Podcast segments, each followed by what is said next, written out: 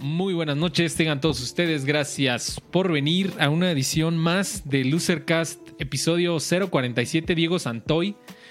Que por primera vez, generalmente le ponemos nombres de episodios random a nuestro.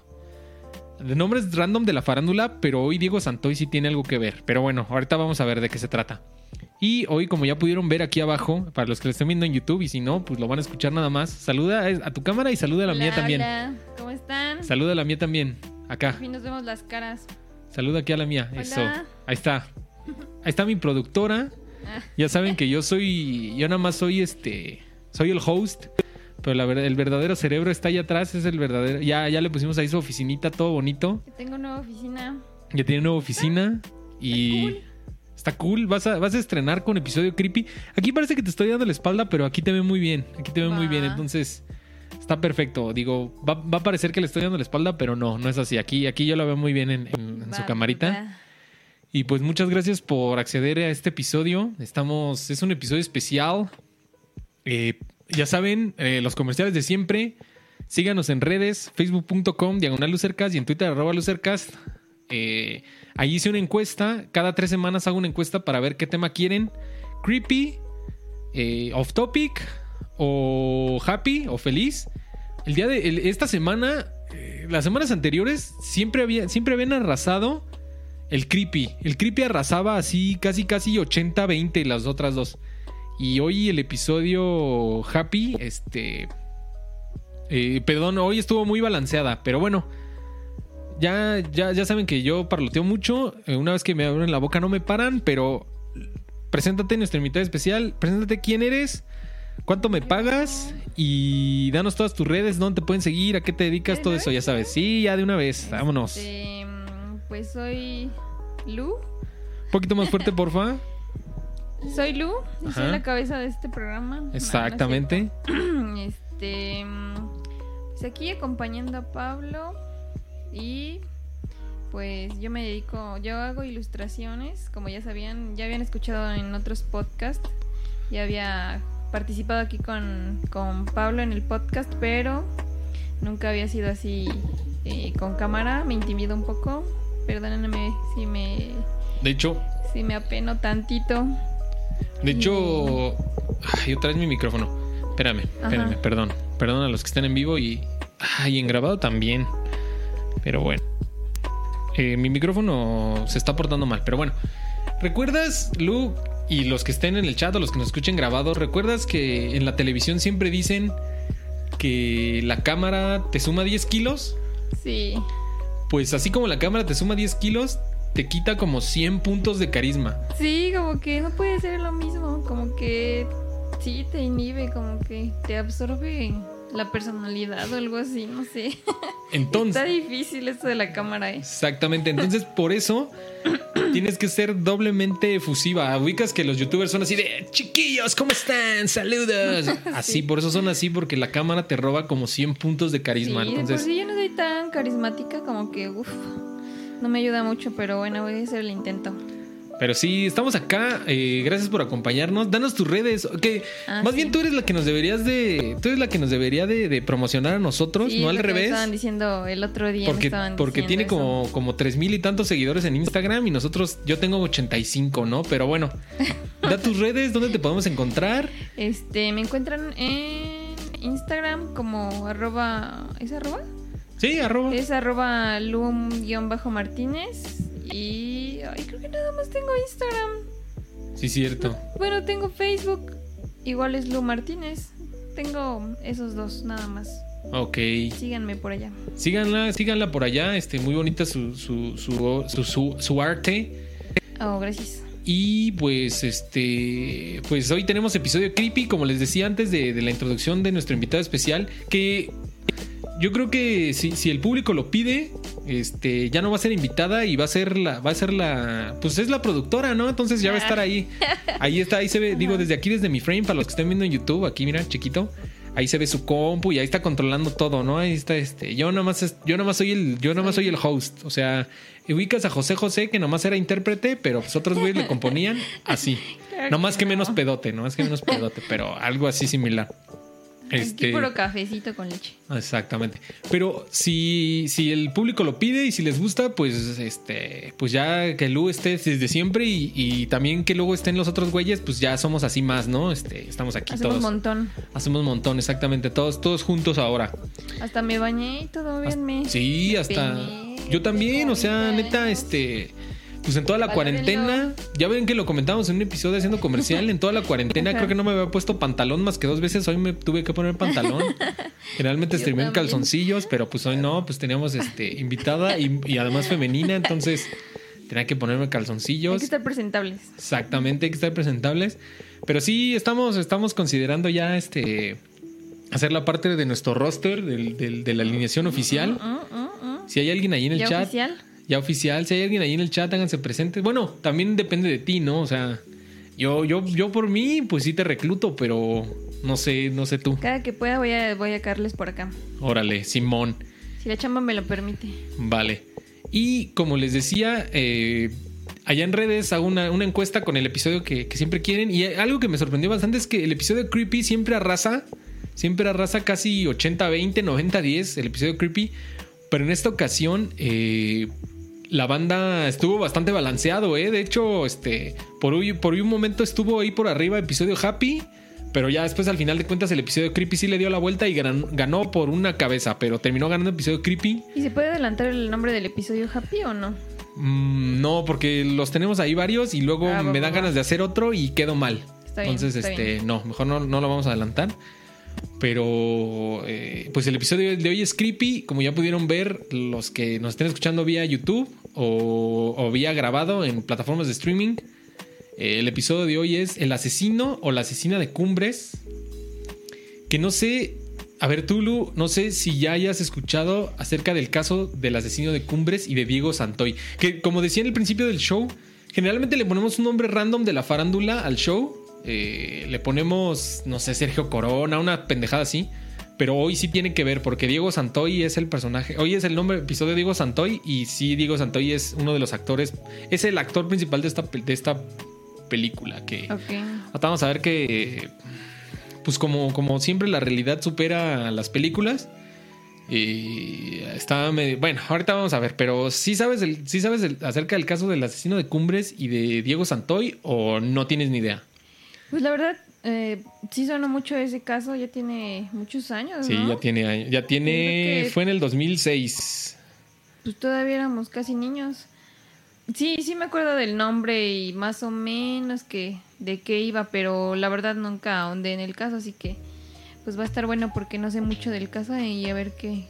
¿Qué Está, está bastante interesante, eh, bastante... Como siempre, los casos mexicanos dejando más, ¿cómo dicen? Eh, más dudas que respuestas. Eh, un caso plagado de corrupción, de amiguismos, de influencias. Y ahorita lo vamos a ver y pues eso lo vamos a discutir. Pero pues yo creo que ya sin más preámbulos, si no tienen, si no tienen mayor, eh, como dicen en las bodas, si el que callen ahora o hablen para, ahora más bien es al revés, ¿no? Hablen ahora o callen para siempre.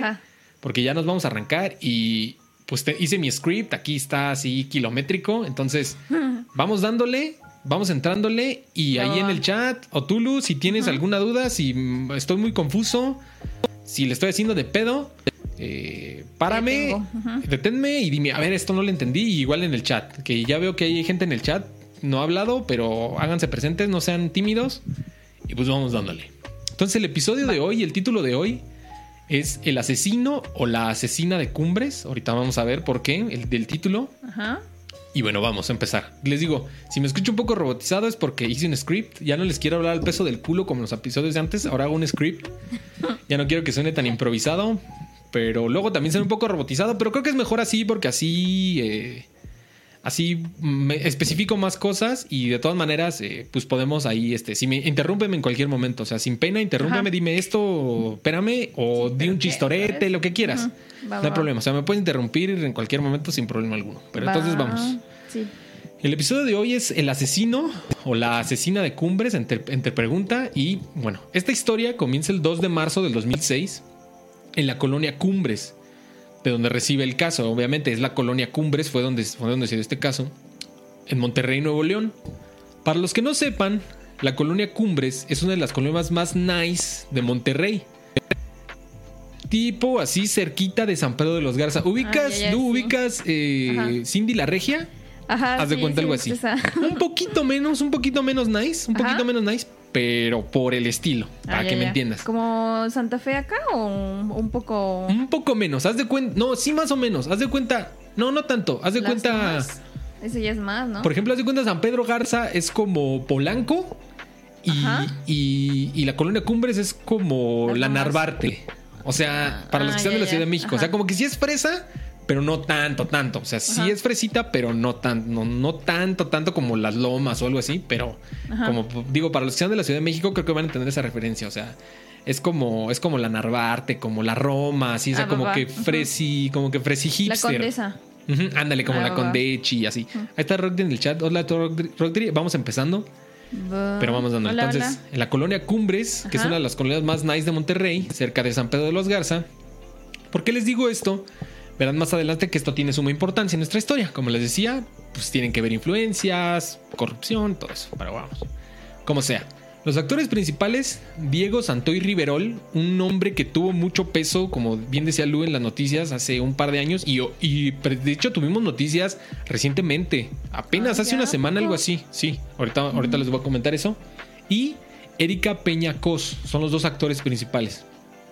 Sin embargo, como toda, crama, como toda trama, tiene una serie de actores secundarios que entrarán en escena posteriormente conforme vayan siendo importantes. Estos dos son los dos actores importantes. Entonces, hay que aprendernos bien estos dos nombres: Diego Santoy Riverol y Erika Peña. O bueno, Diego y Erika son los actores principales. Sin embargo, hay varios actores alrededor que van a tener también su peso, pero van entrando conforme vayamos viendo la trama. El desenlace, creo que ya muchos lo conocen.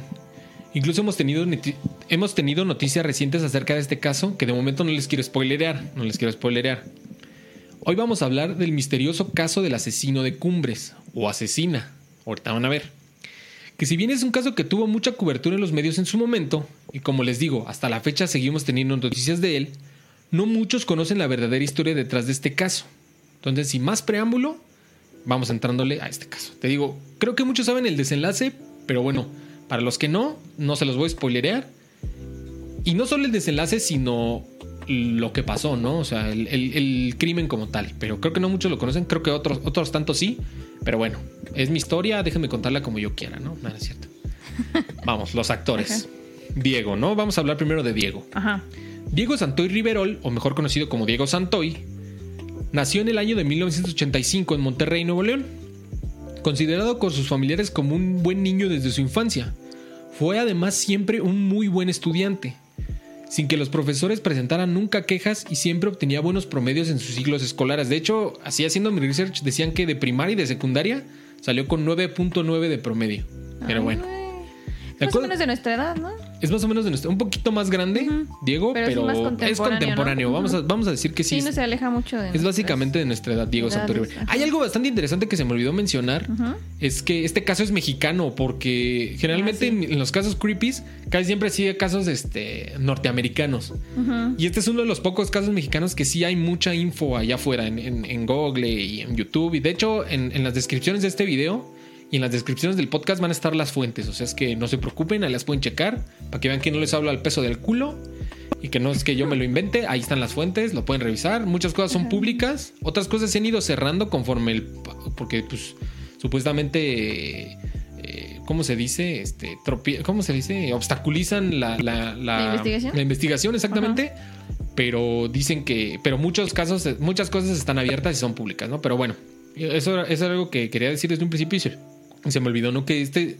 Este es, es- creo que es el primer caso mexicano que tratamos en el, en el podcast. Pero bueno. Diego Santoy era un buen estudiante. Tenía 9-9. eh, era un estudiante ejemplar. Era un buen chico. eh, siempre obtenía buenos promedios y todo.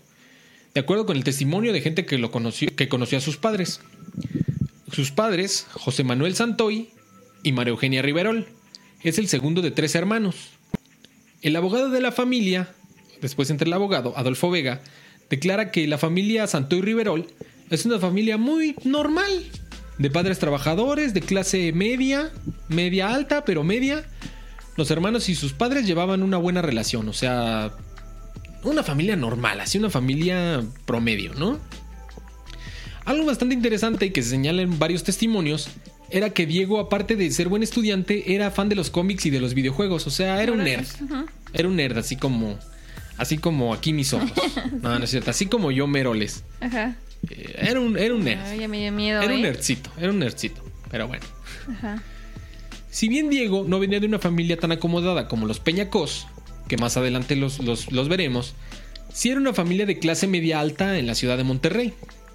No era así que dijeras, puta madre, qué rico, pero tampoco eran pobrecitos, ¿no? No le hacía falta nada. Exactamente, no le hacía falta nada. Estudió en escuelas privadas y más o menos.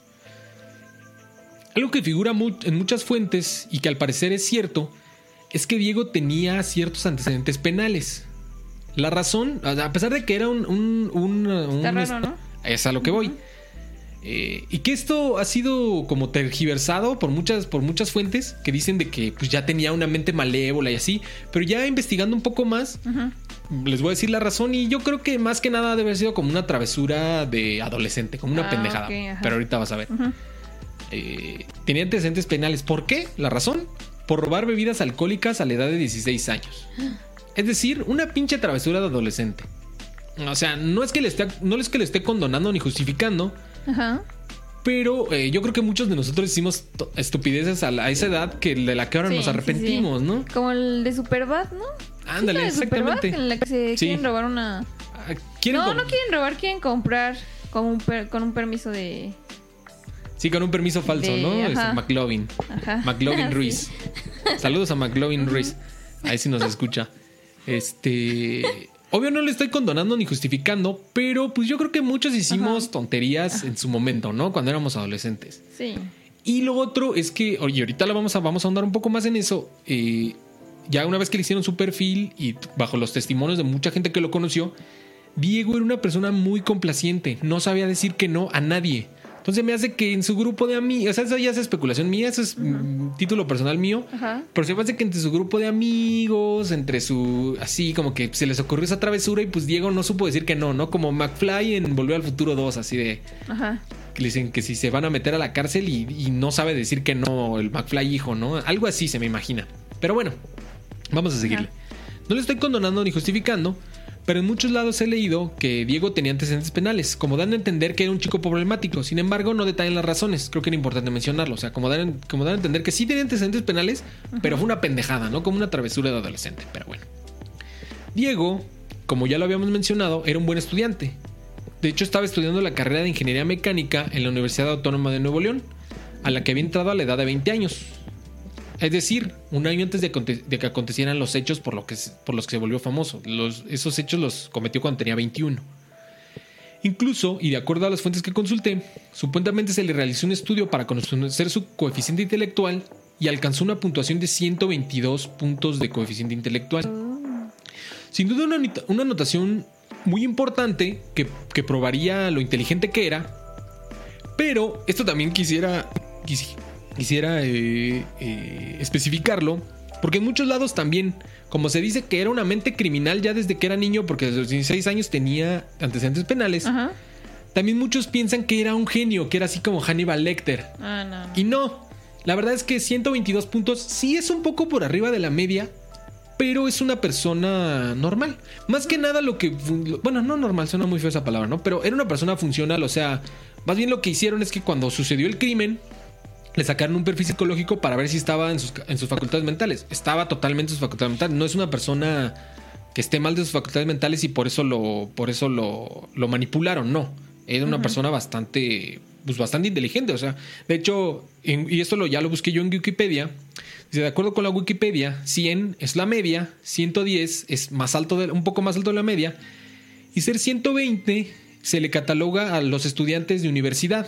O sea, si, tú, Ah, si tú eres un Ya estudiante. a la universidad, tienes 120. Exactamente. Si tú eres Ah, un va. estudiante de universidad, más o menos debes de tener un, un coeficiente intelectual de, ciento, de entre 120 y 129, ¿no? Entre 130. Ah, va. O sea, no es así como que, wow, era un super genio, pero tampoco estaba mal de sus facultades mentales. Lo que quiere decir es que Diego era una persona funcional, inteligente, no era tonto, no, no estaba mal de sus facultades mentales. Todo lo que hizo, lo hizo en sus cinco sentidos.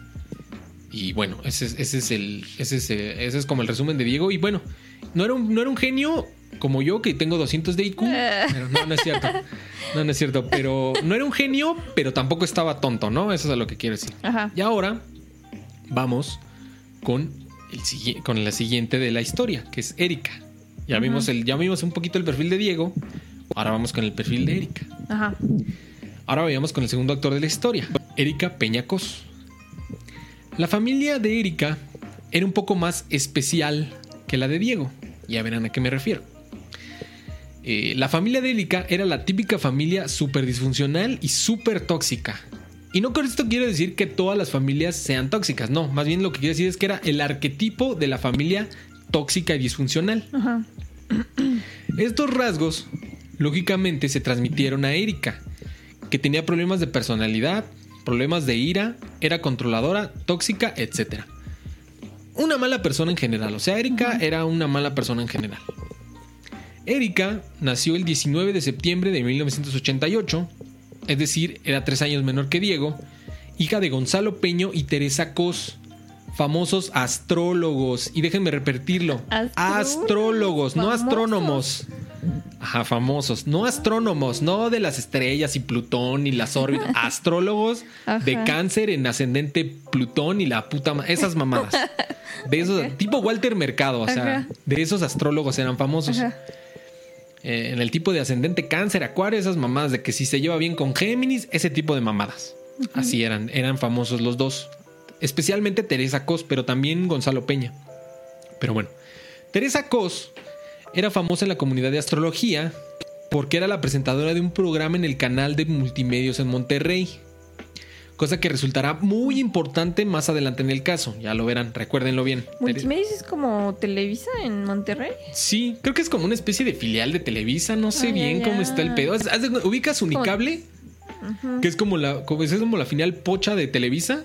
Ah, Algo sí, así, ajá. como la final, como la filial regia de, de- No sé bien cómo está el Bueno, pedo, pero. Como el Televisa de Monterrey. Mándale, pa' pronto, como el Televisa de Monterrey, para los que no, los, los que no conozcan multimedia. Pero sí. Erika no era hija única. Tenía una hermana ya, una hermana mayor llamada Azura. Que también. Azura. Azura. Nombre que le pondría un astrólogo a su hija, ¿no? Sí. que también cobra relevante importancia más adelante y sus dos hermani y dos hermanitos pequeños. Y chécate esta mamada. Ajá. Eric Azur y María Fernanda Ishtar. Ay, O sea, la- las hermanas grandes se llaman Erika y Azura y el hermano chiquito se llama Eric Azur. Uy. No. Ok. Y la hermana se llama María Fernanda Ishtar. Ishtar. Nombres que un astrólogo es. Es como dicen, ¿no? Así de este, un fan de las chivas le pondría chicha- le pondría. Javier a su hijo por el chicharito. Ajá. Así, ¿no? O sea, un fan de la astrología, pues a huevo que le va a poner Ishtar y. Azur, ¿no? Eh, Ahí está Excelito en el chat, este, manda, manda thumbs up. Gracias por Hola, acompañarnos, bro. Axelito. Gracias por acompañarnos. De 7 y 3 años respectivamente. Eh, Este, Eric y Fernan- María Fernanda. Vamos a llamarles Eric y María Fernanda. Eh, desgraciadamente, y para los que aún no lo sepan, estos dos niños son las víctimas de esta terrible historia. Primer spoiler alert. Ahí está. E- Ellos dos fueron las víctimas de esta terrible historia de el asesino de Cumbres. Cabe mencionar, punto bien importante, cabe mencionar que Eric y María Fernanda, los niños chiquitos, eran hijos de otra relación de la madre de Teresa Cos. Es decir, eran medios hermanos de Erika y Azura, cosa que era motivo de fricciones en la familia Peña Cos. O sea que la, la mamá ya había tenido una relación antes. No. Cosa curiosa, ¿te das cuenta? Ah. Pero fíjate, ponte a pensar bien, piénsalo. Yo también pensé lo mismo, pero buena pregunta, es muy buena tu pregunta. Eric y María Fernanda son más chicos. ¿Qué quiere decir? Ah, fue después.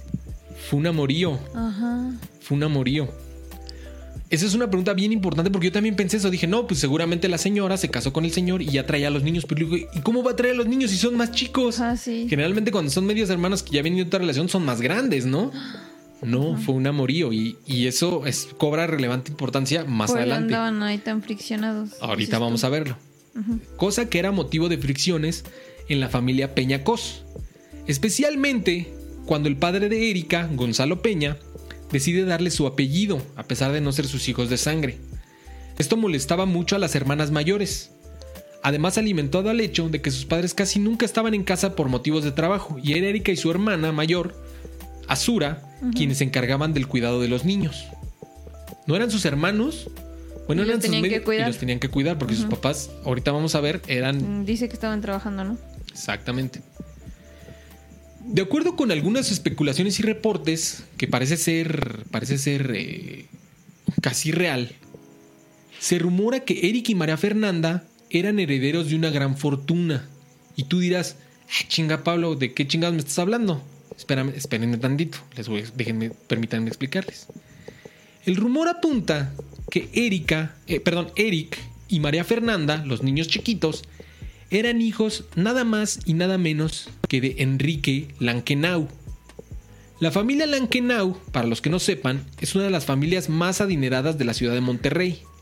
Son dueños de varias empresas. O sea, los, los Peñacos eran de... Para los que sean de la Ciudad de México, los Peñacos eran de la colonia Roma, pero el Lankenau, ese güey sí es de las lomas de Chapultepec. O sea, Ah, Lankenau sí es el puro pinche varo. Y ahorita van a ver. La familia Lankenau son dueños de las empresas Ava Seguros, Abaco Grupo Financiero, Agua Sports, una de las más grandes compañías de agua en México, y tienen eh, también son dueños de la, de, la, de la unidad bancaria Banca Confía Ava y Ava Sports ha patrocinado a nada más y nada menos que a los Rayados de Monterrey, al Tigres, a los Tigres, al Santos, a las Chivas, al Atlético Saltillo, al Atlas, al Olimpia, al Estudiantes Tecos y por último y por si no fuera menos importante, estos dueños de esta, esta familia Lankenau han sido patrocinadores de la mismísima selección nacional de fútbol mexicana. O sea, ¿Cómo llegó ahí la mamá? ahorita vamos a ver. Entonces, para lo que para los que no sepan y los que anden así de qué pedo, eh, lo, lo que les quiero decir es, no importan las empresas, lo cabrón es que estos güeyes son, este güey, esta familia Lankenau es, mm, o sea, sí están muy cabrones, sí deben ser entre las 50 familias más ricas del país. No, sí. O sea, está muy cabrones. Nada más aguas con tu micro porque creo que lo estás como... Ay, como-. Sí, sí, ya, ya. Perdón. Es decir, todo un proletario, ¿verdad? O sea, es todo un proletario el lanquenao, el tal lanquenao. Es decir, un pez gordo de la alta sociedad regia. Sin, o sea, fácil. Aún así se estarán preguntando, pero Pablo, ¿eso qué vergas que tiene que ver? Buena pregunta. Ok. Pues Enrique Lankenau era un alto ejecutivo de la empresa Multimedios. Recuerdan que les había dicho que la madre Teresa Cos era presentadora en el canal de Multimedios. Ah, Entonces, sí. Saquen sus propias conclusiones. Saquen sus propias conclusiones. Ay, ¿Gacha? sí, ¿Ta- ¿Estamos todos en la misma línea? sí. Ok. Entonces vamos a. El siguiente, el siguiente subtítulo es Erika y Diego. ¿Cómo se conocen Erika y Diego? Erika y Diego, de acuerdo con las investigaciones de la PGR, que ahora es fiscalía, creo antes era procuraduría, ahora es fiscalía, pero es lo mismo, ¿no? Na- Simplemente cambió el nombre. Ahora con la 4T dejó de ser pro- procuraduría y se convirtió en fiscalía, pero eso es lo mismo. De acuerdo con las investigaciones de la PGR, que ahora que ya no es procuraduría es fiscalía, pero bueno, da igual. Eric y Diego se conocen en una fiesta de 15 años de una amiga que tenían en común. Fue amor a primera vista y la verdad es que sí. Diego es un clásico, como ¿se acuerdan cuando platicábamos del galancete de prepa? Diego Santoy es un galancete de prepa y ahorita vamos a andar un poco más en ese tema. Y Erika también era la típica chica bonita fresa, o sea, era una Los Cindy la- populares, ¿no? Era una Cindy la regia tal cual. Y Diego, si bien no era tan, si bien no era tan, tan ricachón, pero sí era ¿Popular? Es muy carita, o sea, sí es muy, sí es muy apuesto el dude, la verdad. Eh, especialmente, digo, ahorita ya está bien ruco, ya pasaron 15 años. Pon una foto, a ver. Foto de los dos. ¿No se puede o todavía no? Este. O por lo menos de Diego. No, sí, sí salen juntos. Y sí salen juntos. Ah, y sí, sí es, cierto. sí es la típica pareja como. De esas Eh, de, esas de. de baile de graduación. ¿no? Sí, sí, ah, exactamente. El- mira, el Diego y Santoy y Erika Peña. Aquí están, mira. Aquí deben estar. A ver, a ver. Aquí están, mira. Ah, sí. ¿Sí los ves? Sí. Típica, típica, típica pareja eh, carita, mon- regia, la chava Cindy la regia, fresa. eh, pero bueno, Ajá. vamos a seguirle. Sí. Este, no lo vieron a los que estén, los que estén en YouTube, ni los que, pero bueno. ¿No lo pueden, vieron? pueden, pueden buscarlo. ¿No lo pusiste en vivo? no, no lo puse en vivo. Ah. Pueden buscarlo en, en este. En Google, pónganle Diego Santoy y Erika Peña y pum, es lo primero que le sale. Fue lo que puse yo ahorita. Pero bueno. O sea, los dos eran. eran fue amor a primera vista. O sea, eran el uno para el otro. Y ahorita van a ver por qué. Con más razón. Vamos a seguir. Iniciaron su noviazgo al poco tiempo de conocerse en dichos 15 años, que duraría 3 años. La relación siempre fue tóxica y un desastre, por decirlo menos. Erika era controladora, frívola y tóxica. Y Diego, al contrario, era tímido, reservado y manipulable. Es decir, una pinche receta para el desastre. Como ya lo verán. Ya lo verán en unos minutos. De acuerdo con testimonios de testigos y gente que conoció a la pareja, describían a Diego como un dejado, que hacía cualquier cosa con tal de complacer la voluntad de Erika. Y describen a Erika como una persona súper ególatra, con un grave desorden de personalidad, controladora y manipuladora. El mismo Diego, en las entrevistas que le realizaron las autoridades una vez perpetrado el crimen, describió a la familia Peña Cos y cito, estos son declaraciones de Diego, y cito, la familia de Erika era muy distinta a la mía, había muy poca comunicación entre ellos, muchos conflictos. El padre se desentendía por completo de las necesidades de ellos, y la madre estaba ausente por motivos de trabajo supuestamente, supuestamente. Lo que más me desagradaba era su forma de gritarse unos a otros. Me hacían sentir muy incómodo estar presente durante sus discusiones. Y aquí lo puse como anotación, puse, es decir, de por sí habla mal de una familia tóxica, que se griten y que haya peleas de esa forma, pero habla de un nivel de toxicidad extra que lo hagas cuando hay visitas, ¿no? ¿Sí, me explico? O sea, Sí, ya les vale. O sea, exacta- eso habla de la. O sea, de por sí es tóxico que se griten y que se digan injurias, haya o no haya visitas, pero que lo hagan habiendo visitas, güey. O sea, como que habla del, del, del nivel de, de toxicidad que, Sí, que sí imperaba y de, y de disfuncionalidad que imperaba en esa familia, ¿no? Pero bueno, vamos a seguirle. O sea, bueno. Sin embargo, de toda esta familia, Diego siempre decía que había algo bueno en ellos y es lo más pinche triste. Los dos hermanitos. Diego decía que se llevaba muy bien con los dos hermanitos, especialmente con Eric, el niño, porque como el padre siempre estaba ausente y la madre también, y al tratarse de puras mujeres, es decir, tenía puras hermanas, nadie jugaba con él. Mm. Según propias declaraciones de Diego, él era el único que le ponía atención y jugaba con Eric. Le gustaban jugar Xbox, supuestamente. Mm. Porque Diego que le gustaban los videojuegos y los cómics. Y Diego jugaba Xbox con él. Y nadie jugaba con él. Nadie pelaba al pobre niño. Pero bueno. Obviamente, y como ya les spoileré un poquito, la relación era muy tóxica e intermitente. Es decir, cortaban y regresaban, cortaban y regresaban, cortaban y regresaban y así. En sus declaraciones con la PGR, se le pregunta a Erika por qué terminó su relación con Diego. A lo que ella contestó que en tiempos recientes él se volvió agresivo, posesivo y muy celoso. Más bien yo creo que se estaba proyectando, Así. pero siempre hay dos lados de la moneda, ¿no? Especialmente en una relación sentimental. Entonces vamos a ver, a Diego se le realiza la misma pregunta de por qué terminaron su noviazgo. Y, y Diego declaró, y cito otra vez, terminamos nuestro noviazgo el 7 de enero porque en una relación sexual no me quité a tiempo cuando debía y ella se enojó y dijo que ya no podía confiar en mí. Hay muchos detalles, ¿no? Exactamente, exactamente. La verdad, ustedes saquen sus propias conclusiones, pero la verdad me gusta más la respuesta de Diego, en el sentido de que es una respuesta más certera, más real. Incluso dice el día en que terminaron, o sea, da, da como tú dijiste, da detalles, o sea, da detalles. Y la Erika se me hace genérica, ¿no? Así como de, ah, este, pues se volvió posesivo, violento y celoso, por eso terminé con él, así de, como que ya empiezan Ajá. los foquitos rojos, De ¿no? Un día era chido y el otro día ya se volvió agresivo, ¿no? Y no es por defender a Diego, o sea, yo no lo defiendo. Ahorita vamos, ahorita vamos, ya que terminemos el caso, todavía falta, vamos un poquito menos de la mitad. Ahorita que ya empiece el caso, eh, vamos a ver que eso de los detalles es algo bien importante. Vamos a verlo. Eh, como les decía, la verdad ustedes saben que sus propias conclusiones, pero la verdad me gusta más la respuesta de Diego, en el, en el- en el sentido de que es una respuesta más certera, más real, incluso dice el día que terminaron. La de Erika se me hace más genérica y en lo personal siento que es más probable que fuera Diego el que estuviera diciendo la verdad. Pero ustedes saquen sus conclusiones. Y de ser cierto que Diego. mm, o sea. Digo, de acuerdo a todos los otros, a todos los otros testimonios de los, de los testigos, Diego no era violento ni agresivo, al contrario. Su Pues este se lleva bien con el niñito, ¿no? Jugaba y todo. Exactamente, su mayor problema de Diego era que era muy complaciente, no sabía decir que no. Mm, Muy- era muy dejado, como todos dicen, que también, no lo- como les digo, no lo estoy justificando, también eso es malo, eso es, eso es un rasgo malo de la Sí. personalidad. También Estás se- en el, en el otro extremo. Exactamente, y te digo, pues cuando se juntan estos dos, pues es una receta para el desastre. Pero bueno. Si esta relación ya les parecía lo bastante tóxica, lo que, lo que sí me voló la tapa de los sesos.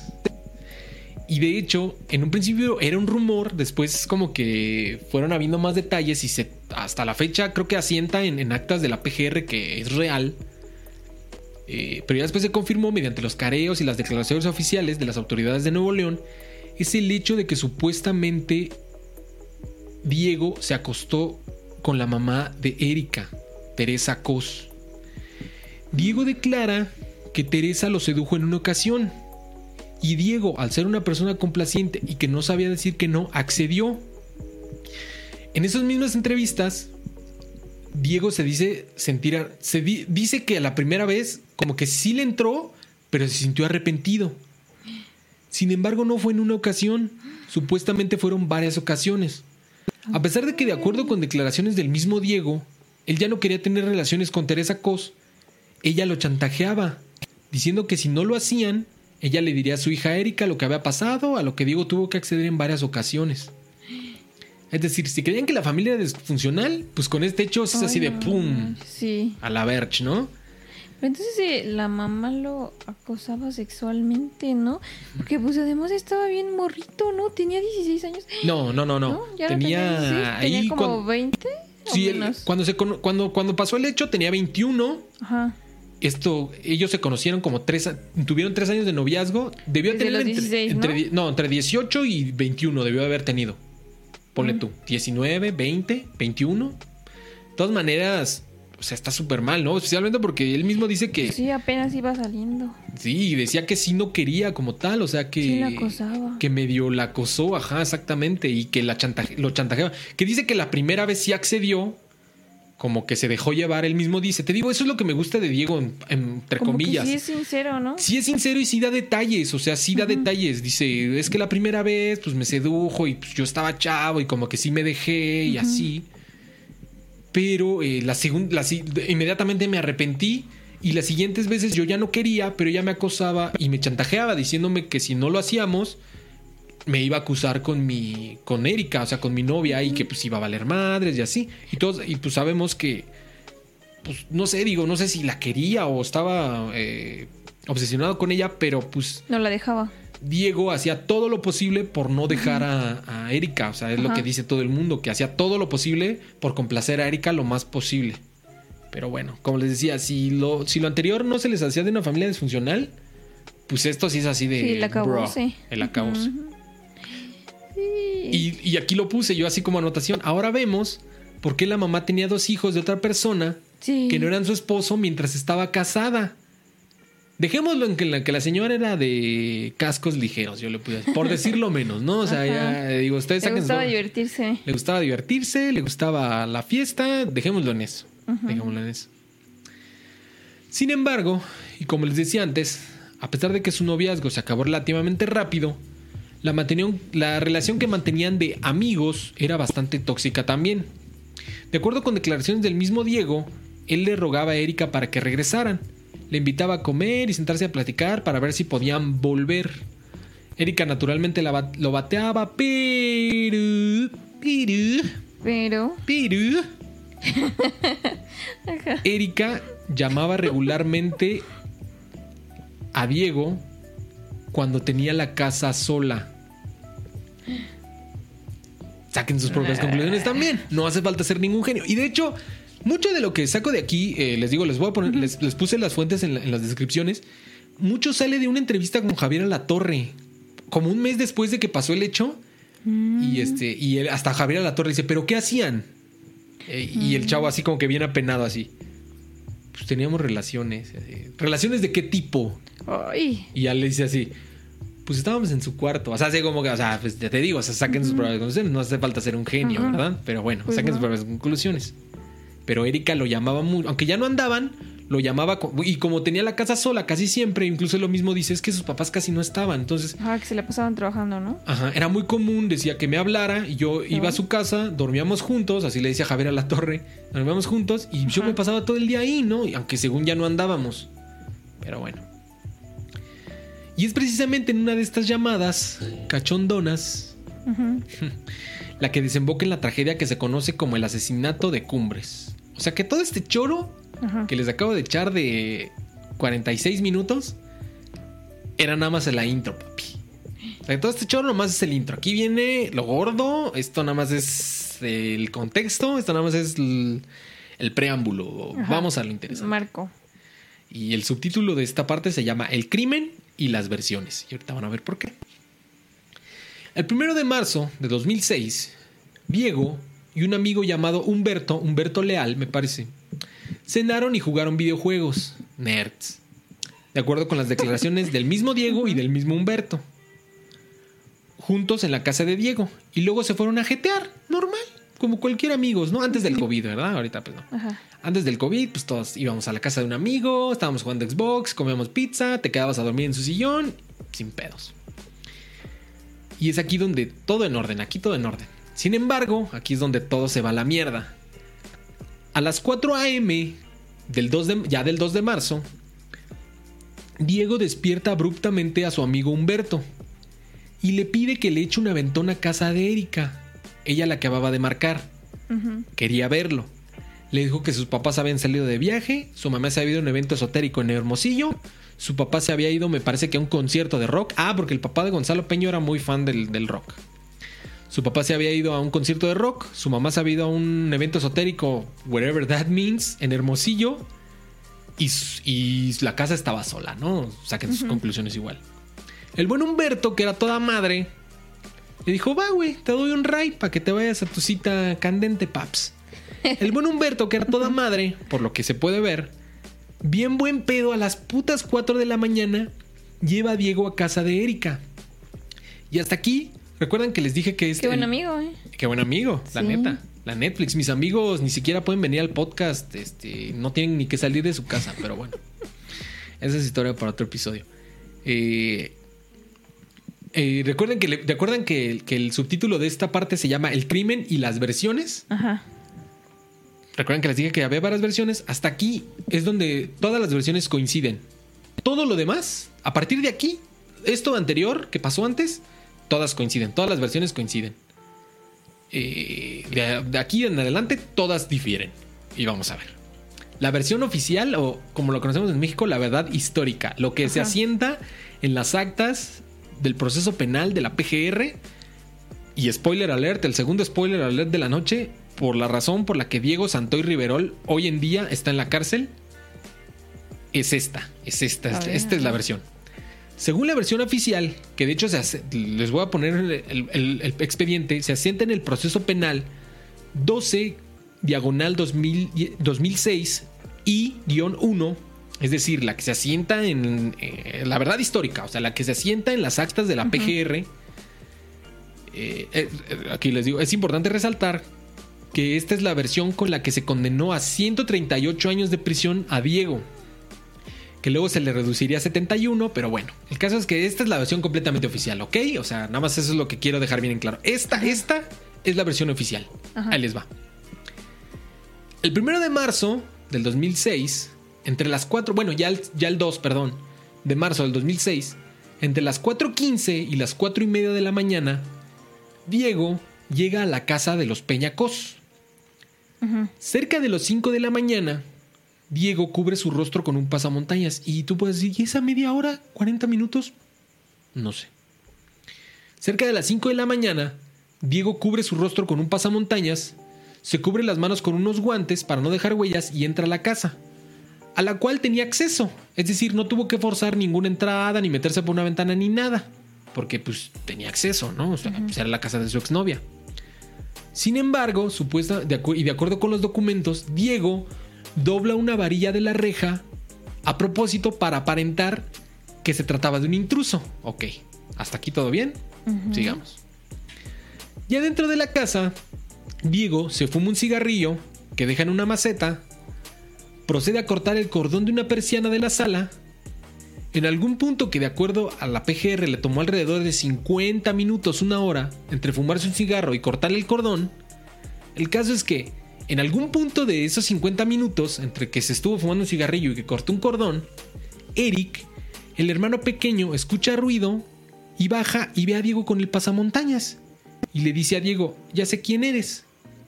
En ese punto, Diego saca un cuchillo, de dónde, no sé, no sé de dónde saca un cuchillo, creo que se lo saca del culo.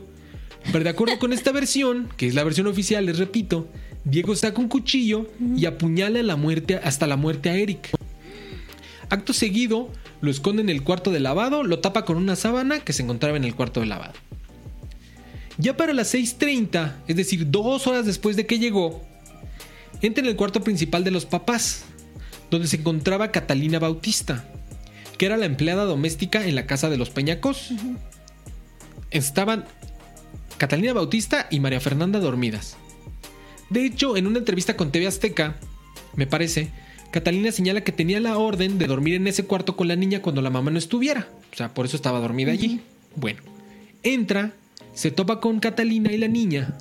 Diego supuestamente le apunta con una pistola a Catalina. ¿De dónde la sacó? También yo creo del culo. Por allá trae una pistola, o sea, del culo, yo creo igual que el cuchillo. Pero bueno, el caso es que según Diego le apunta con una pistola a Catalina y le encienden en el baño. ¿Hasta aquí todo bien? A ver, hagamos un resumen. Vamos a hacer un resumen y vamos a ver si alguien cachó el error. Hasta aquí todo bien. A ver, hagamos un resumen. Erika la llama, no hay nadie en casa. Humberto le da un ride. Llega Diego, se mete a la casa. Pero ya trae un pasamontañas. Se hace pendejo una hora, se fuma un cigarrito. Se, bueno, se pone el pasamontañas, se fuma un cigarrito, mata al carnalito, sube, se encuentra con la trabajadora doméstica. Y le encierran en el baño. Y le encierran en el baño. ¿Ya encontraste la discrepancia, Lu? Hay dos muy claras, muy claras. La primera es más de lógica y la segunda, cuando la descubrí, sí es una mamada total. Y ahorita luego, luego tú vas a decir, sí, es cierto, qué pedo. Pero bueno, sube, encuentra la casa y se encuentra con la trabajadora doméstica y la encierra en el baño. ¿Alguien ya encontró la discrepancia? Ahí te va. Si no la has encontrado, ahí te va. La primera. ¿No se supone que había sido Erika la que le había llamado? Ajá. En primer lugar. Sí. O sea, no debería estarlo esperando. Sí, ¿dónde está ella? ¿Dónde está ella? O sea, llega, se pone el pasamontaña, se pone los guantes, se fuma un cigarro. por el niño. Corta, corta una pensiana, mata al niño, sube, apunta, la apunta con la pistola a la, a la trabajadora doméstica, le encierra en el baño. Entonces en esa media hora recibió instrucciones en la llamada. Mm, te digo, no sé, o sea, y Erika no se supone que ella era la que le había llamado, no se supone que si yo te llamo. estaba Erika? No se supone que si yo te llamo así de, oye, este, no hay nadie en mi casa, tú me vas a abrir, tú me vas a. Tú me recibes, ¿no? Ajá. Ahí está la Isabel en el chat, no la había visto, estaba tapando tu camarita, dice saludos. Déjala abajo más mi cámara porque no la había visto, pero saludos, saludos, gracias por acompañarnos. Saludos, Laisa. Saludos, Laisa. Y en segundo lugar, y la, la segunda, ya descifraron la segunda mamada, les daré un minuto para que lo consideren. A ver. Así como en Jeopardy. Ahí les va. ¿Cómo puercas madres encierras a alguien en el baño? ¿Que en un baño se cierra por dentro? Sí, cierto. ¿Cómo encierras a alguien en el baño? o, yo creo que si vas a una casa y se cierra por fuera el baño, mames, vete a la verga de esa casa, ¿no? Ajá. ¿Cómo puta madre encierras a alguien en el baño? No sé. yo sí dije así de, bro. Pero les recuerdo, esta es la versión oficial. Esta es la versión con la que sentenciaron a Diego Santoy Riverol originalmente por 138 años. O sea, toda la pinche noche, bebé, como le decimos en el, en el arriba. Pero bueno, continuemos con esta versión. Supuestamente, después de que encierra a la trabajadora doméstica en el baño, el güey se hace otra media, otra hora y media pendejo y cerca de las 8, o sea, encierra a, Catalina Bautista, la trabajadora doméstica, en el baño a las seis y media. A las seis y media. Y hasta las 8 estrangula a María Fernanda allá en el mismo cuarto donde las encontró. ¿Qué Se hizo mientras se hace pendejo hora y media, se echó otro así, no sé qué hizo, estuvo jugando Xbox, no sé, se hace pendejo otra hora y media y hasta las 8 mata a María Fernanda. Alrededor de las 8.30 llega Linda Victoria Mereles, que era la asistente y secretaria de la mamá Teresa Cos, que tenía un pequeño estudio y oficina dentro de la misma casa. Era como un cuartito aparte. Te digo, era una, es una casa grande, son, es una familia muy adinerada. Tienen como un pequeño, como un estudio despacho, como afuera del- de, la, de la residencia o, este, principal, ¿no? Por así decirlo. Ajá. Aguas con el micro, porfa. Eh, dentro de la misma casa que era como un cuartito aparte. Sin embargo, ella no pasa por la casa, simplemente rodea la casa por el patio y se va directamente a su estudio y no ve nada.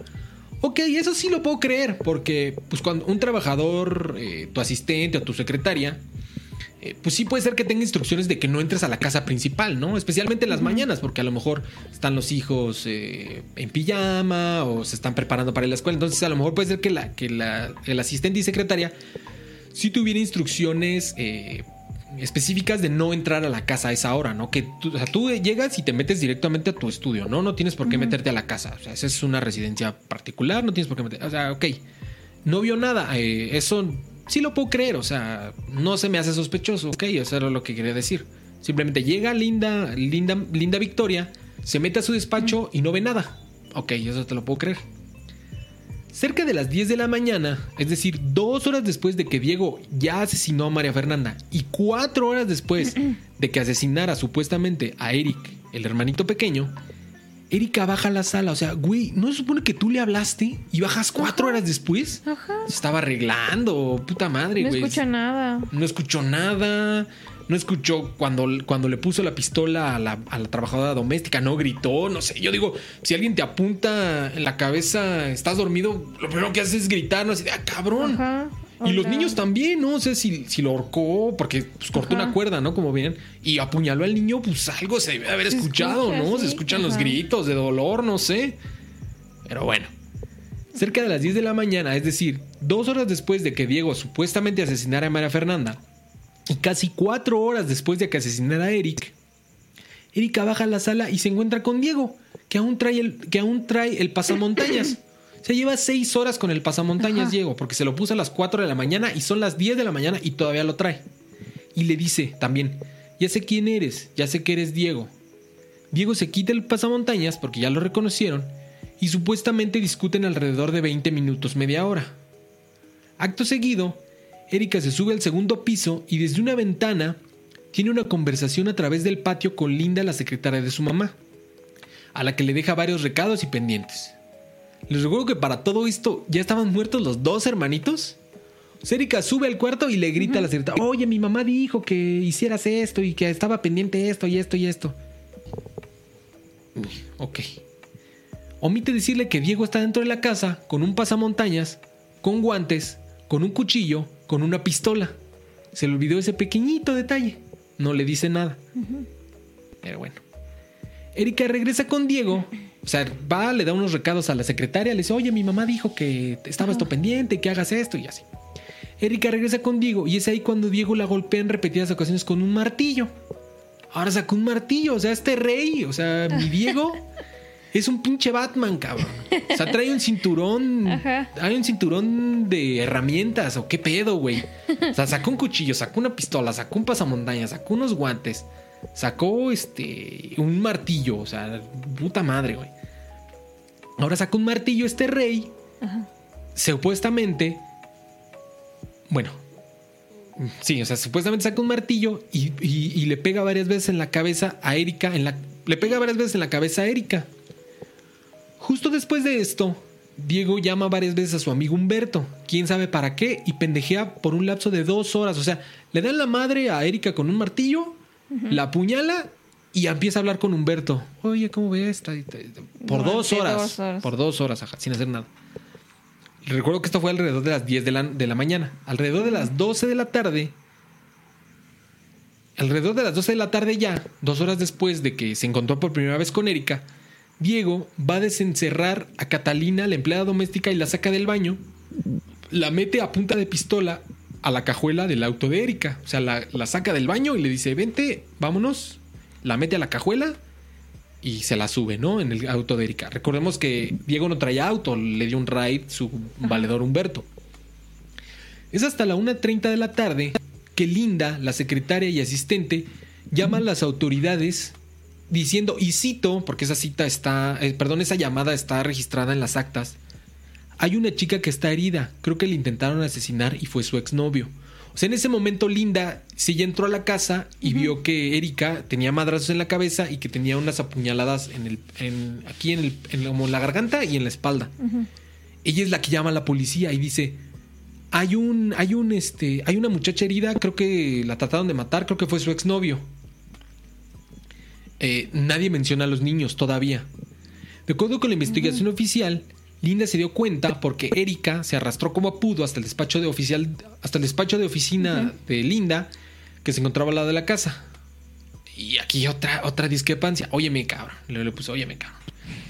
Yo sé que, yo sé que son pudientes, güey. O sea, que si eran el bar o los peñacos, güey. Pero no mames, te tardaste tres horas en llegar al otro lado de la casa. O sea, puta madre, güey. Pues que era el rancho Neverland de Michael Jackson o qué puercas madres. Pero bueno, esa es la historia, ¿no? Vamos a suponer que porque pues, le pegaron en la cabeza y pues perdió el conocimiento y se tardó tres horas en recobrar el conocimiento. Vamos a, vamos a darle el beneficio a la duda. Cabe destacar, y una vez más, que hasta el momento nadie ha descubierto a los niños muertos. Nadie. O sea, es la una de la... Diego mata al, a- al hermanito a las Como a las 4 de la mañana. A las 4 de la mañana al hermano, como a las 5. A la hermanita, como a las 6. Y son las una y media del día y nadie los ha visto. Nadie, nadie los ha reportado. Pero bueno. En ese instante, es decir, a las mismas 1.30 de la tarde, mientras, mientras Linda, la secretaria, estaba hablando a las autoridades porque Erika estaba madreada, Diego, en otro- al otro lado de la ciudad, en el auto de Erika, y aún con Catalina en la cajuela, llega a casa de su valedor, el tal Humberto, al que le medio platica cómo está el pedo y le pide un cambio de ropa, porque supongo, esto, pues, supongo que tenía sangre, tenía estaba manchado de sangre. A lo que el buen Humberto sí le da el cambio de ropa y todo. Justo después de ir a la casa de Humberto, Diego, unas cuadras más adelante, libera a Catalina. A lo que Catalina le dice, y de hecho se está en una entrevista también con TV Azteca, Catalina le dice, oye Diego, pues quién sabe dónde me viniste a votar y no traigo dinero. A lo que el homicida que acaba de matar a dos niños, acaba de intentar matar a su exnovia, le da 10 varos. Todo tiene. Le da 10 varitos. Le dice, ah, disculpe usted, doña Catalina. Tome 10 pesitos para que se regrese en su camión. Y eso me recuerda una pinche anécdota muy cagada que una vez así me asaltaron. Y sí le dije a mi, a mi asaltante, no seas cabrón, me vas a dejar sin mi camión. Y me dejó 10 Sí, varitos. cierto. O sea, es de que puede ser, puede ser, porque sí me pasó esa anécdota. Entonces es algo muy similar. Dice Rock, ¿de dónde sacó un cuchillo, una pistola, un martillo, un pasamontañas, unos guantes, cinta? Ah, también dicen que cinta, que con esa amarró a Catalina, con cinta así como de... Cinta canela. Ajá. Cinta canela, Y se me los olvidó. 10 varos. Y los 10 varos. Todavía, o sea, el, el multihomicida, el infanticida que acaba de matar a dos niños a sangre fría y que intentó matar a su, a su, a su exnovia, todavía le da 10 pesitos. Bueno, ok, pero bueno. Bueno, Diego libera a Catalina, la empleada doméstica, le da 10 varitos y es ahí cuando Diego Santoy Riverol se da la fuga. Y finalmente, alrededor de las 5 de la tarde, llegan las autoridades a la escena del crimen. Hasta las, ya pasaron 12 horas.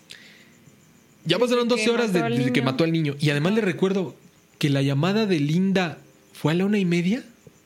O sea, se tardaron en llegar mira. cuatro horas. Tres, O ¿no? sea, llega más rápido un paquete de Amazon que la policía en Monterrey.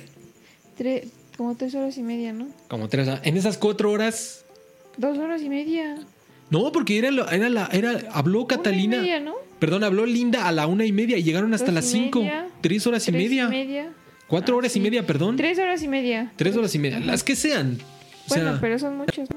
también no hace falta ser un genio. Ustedes saquen sus conclusiones. ¿Qué hizo la policía en esas tres horas en las que supuestamente llegó? Mm, No saquen sus conclusiones, pero bueno. Y a todo esto, y por si no recordaban, ah, voy a hacer una especie de resumen rápido. Le hablan a Diego. Diego está con su valedor, el Humberto, jugando Xbox, tragando pizza. Le hablan a Diego a las 4 de la mañana. Eh, le habla a Erika a las 4 de la mañana. Diego, eh, su amigo Humberto le da un ride. Diego se mete a la casa de los Peñacos, saca un pasamontañas, saca unos guantes, se mete a la casa, se vuelve a salir para doblar una varilla, para dar a entender que, se- que fue alguien el que se metió, que no fue él, sino que alguien más se metió, porque él tenía acceso. Dobla una varilla deliberadamente para dar a entender que alguien más se metió. Eh, se hace pendejo hora, hora y media, se fuma un cigarro, corta una cuerda del- de, la, de, la, de las persianas, corta una cuerda de las persianas de la sala, baja el hermanito, lo apuñala, lo esconde, se pendejea otra hora, sube al cuarto principal, se encuentra con la trabajadora, se encuentra con la niña, encierra a la trabajadora en el baño, whatever that means, se espera otras dos horas, mata a la niña a las 8, se espera otra hora, llega Erika, lo reconoce, le dice, oye, me pendejo, ¿qué haces aquí? Erika se va, le da unos recados a, a la secretaria de su mamá, regresa, Diego le pone en su madre con un martillo, Diego se larga con, con la, con la trabajadora doméstica en la cajuela, Ajá. Diego la se bota. larga, la bota. En e- mientras Diego la bota y le da 10 varos, eh, Erika se arrastra hasta, hasta, el, hasta el despacho de, de la secretaria de su mamá. Le avisa que Diego se la madreó y que la, puña, que le intentó apuñalar. Hablan a la policía. Se hacen pendejos cuatro horas y hasta las 5 de la tarde llegan. Ese fue el resumen. ¿Ok? ¿Estamos todos bien? Sí. Durante todo este. Y, o sea, ¿cuánto pasó? Llegó a las 4 y llegaron hasta 13 horas. 13 horas. Sí, ya. Ahí les va. Pues de acuerdo con las actas del- de la de la PGR, durante toda esta. Y ustedes dirán, oye, ¿y no se suponía que Erika tiene una hermana mayor llamada Sura? Ah, sí, ¿Dónde sí. puercas madres estaba? Pues de acuerdo con la PGR, estuvo todo el tiempo en su cuarto. No escuchó nada. Haciendo tarea y escuchando música, supuestamente. Puta madre, no sé qué tarea estaba haciendo, güey. O sea, yo creo que estaba haciendo este. Toda la noche y toda la, toda la tarde. Desde las 4 de la mañana estaba haciendo tarea hasta las 5 de la tarde. Supuestamente, y de hecho también, de acuerdo con, con las actas de la PGR, Erika baja hasta que un valedor le llama y le dice, oye Erika, ¿ya viste que tu casa está en las noticias? Y dice, ah, cabrón, y en ese momento baja, según. O sea, desde las 4 de la Ajá. mañana hasta las 5 de la tarde, Azura no escuchó ni puta madre. O sea, Azura no.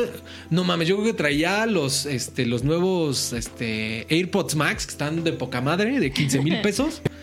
O sea, puta madre. en la cabina. Ajá, o sea, el pinche noise canceling de puta madre. O sea, uf, verguísima el noise canceling. Pero bueno. Una vez más les recuerdo que esta es la versión que se asesta en los expedientes de la PGR y la versión oficial con la que encerraron, con la que sentenciaron a Diego Santoy Riverol. Creo que no hace falta decir que muchas cosas no cuadran, ¿cierto? No. Está Pues- súper incongruente. Pues todavía ahí les va más. Más. Pues supuesta, la, la supuesta pistola, Ajá. la supuesta máscara y el supuesto cuchillo nunca fueron encontrados en la escena del crimen. O sea, es que literalmente Diego se los sacó del culo y se los volvió a meter, yo creo, en el culo. O sea, Sí. joder. O sea, tal cual, tal cual. Increíble, increíble. Pero bueno. Se los volvió a meter. Otra cosa bastante interesante que no, que ya no, ya no quise hacer más, más, más, este, eh, más, ¿Ahondar más? más Ajá. ahondar más. Pero otra cosa, otra discrepancia es que las versiones de la Procuraduría General de la República y la Procuraduría del Estado de Nuevo León no coinciden en muchas partes. Por ¿Cada uno tiene su versión? cada uno tiene su versión. La Procuraduría del Estado y la Procuraduría de la, del- de la República tienen sus versiones diferentes. En unas dicen que Diego mató a Eric en su propio cuarto y que lo baja al cuarto de lavado. En la de la República dicen que baja a Eric, lo recono escucha ruido, baja Eric, lo reconoce y es ahí cuando lo mata. O sea, pendejaditas así, pero muchas cosas no Sí, cuadran. inconsistentes. Incons- Exactamente.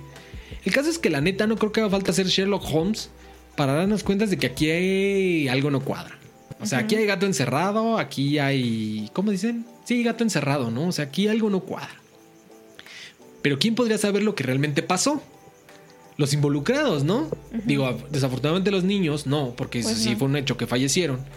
Sino Diego y Erika, ¿no? Y es aquí donde quiero echarle un ojo a la versión de cada uno de ellos. Vamos primero con la versión de Erika. Una semana después de los asesinatos, la versión de Erika, ahora vamos. Ajá. Una semana después de los asesinatos, Erika hace su declaratoria vía escrita de los hechos. Esta es su versión, su versión. Ajá. Cabe destacar que todavía se encontraba en el hospital. Es decir, Diego le había dado unos pinches martillazos y la había apuñalado. Entonces, esta es la versión que da desde el hospital. Chequen. Y cito, porque este es- la escribió con puño y letra, Erika. Erika Peñacos. Con puño y letra. Cito.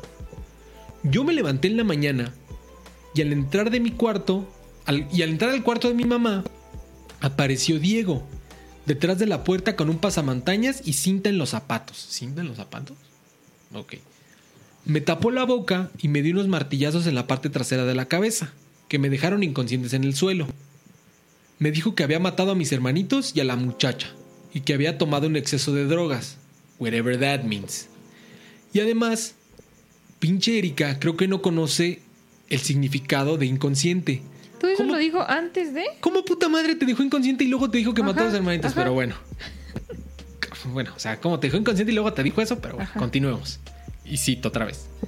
Y que le quedaba, que había tomado muchas drogas y que le quedaba poco tiempo de vida por las drogas que había consumido. Se recostó a mi lado, ay, perdón. Eh, se recostó a mi lado y me pidió que lo dejara morir a mi lado. Pasó aproximadamente media hora y él no, mostraña- él no mostraba señal alguna de que se fuera a morir. Y le dije, creo que lo que te tomaste no funcionó. Y él me dijo, que nos fuéramos a dar un paseo. Yo le dije que no quería y que además no podía ponerme en pie. Y le dije que yo quería ver a mis hermanitos. Después de eso, se puso de pie, me dio una navaja y me dijo, mátame. O sea, supuestamente saca una, ahora una navaja, ya no un cuchillo, una navaja. Ajá. Saca, pero bueno, vamos a suponer que Erika estaba confundida y confundió una navaja con un cuchillo. Está- te la creo. Entonces, eh, eh, supuestamente, este, Diego le da una navaja a, E- a, a Erika y le dice, mátame. Y, ella le- y yo le dije que no. Ah, yo le dije que no. Entonces yo te voy a matar a ti, él me dijo. Y le rogué que no lo hiciera porque mi mamá se iba a poner muy triste. Así dice. Le pedí que no me matara porque mi mamá se iba a poner muy triste. O sea, esa es tu razón para que no te maten. Para que tu mamá se va a poner muy triste. No porque quieres vivir. Ajá, ok. Bueno, seguimos. Esa es su declaratoria con puño y letra. Ajá. Él me dijo que lo sentía mucho, pero que él y yo estábamos destinados y que me iba a matar y que luego me alcanzaba, que se iba a tirar de un puente y yo le dije que ni muerta me iba con él. Y él me dijo que si no iba a estar con él, entonces no iba a estar con nadie y me cajó la navaja en el cuello aproximadamente tres veces. Tardé mucho en desangrarme. Creo que tampoco conoce el significado de desangrarse, porque desangrarse significa que te mueres, cabrón te mueres de, ja, Tardé de, que, mucho. de que perdiste la sangre. Dice, creo, pero bueno, dice, tardé mucho en desangrarme. Creo que no conoce el, el significado de desangrarme, pero bueno. Y luego me navajeó en el pulmón. Fingí no respirar y entonces escuché el ruido de la puerta y con la porca fuerza que me quedaba me puse de pie. Justo en ese momento sentí otro golpe en la cabeza. Obviamente era Diego, asegurándose de que me había matado. Fingí convulsiones y me quedé inmóvil. me quedé inmóvil. Esperé unos cinco minutos sin moverme y me volví a poner de pie. Así Die- como si no le hubiera pasado nada. Ajá. O sea, podía levantarse, moverse y hacer cosas Y se acuerda, ¿eh? Se acuerda súper bien.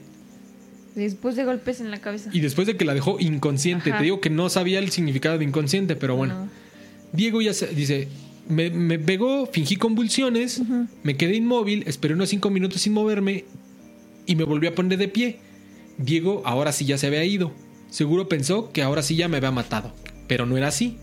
Con mis últimos esfuerzos llegué a la parte trasera de la casa, donde se encontraba la oficina, y fue auxiliado por Linda la secretaria. O sea, Linda la secretaria, ¿eh? O sea, como diciendo, tenemos secretaria, ¿eh? O sea, es Linda la Y secretaria. además, linda, la secretaria no había escuchado nada. Ajá.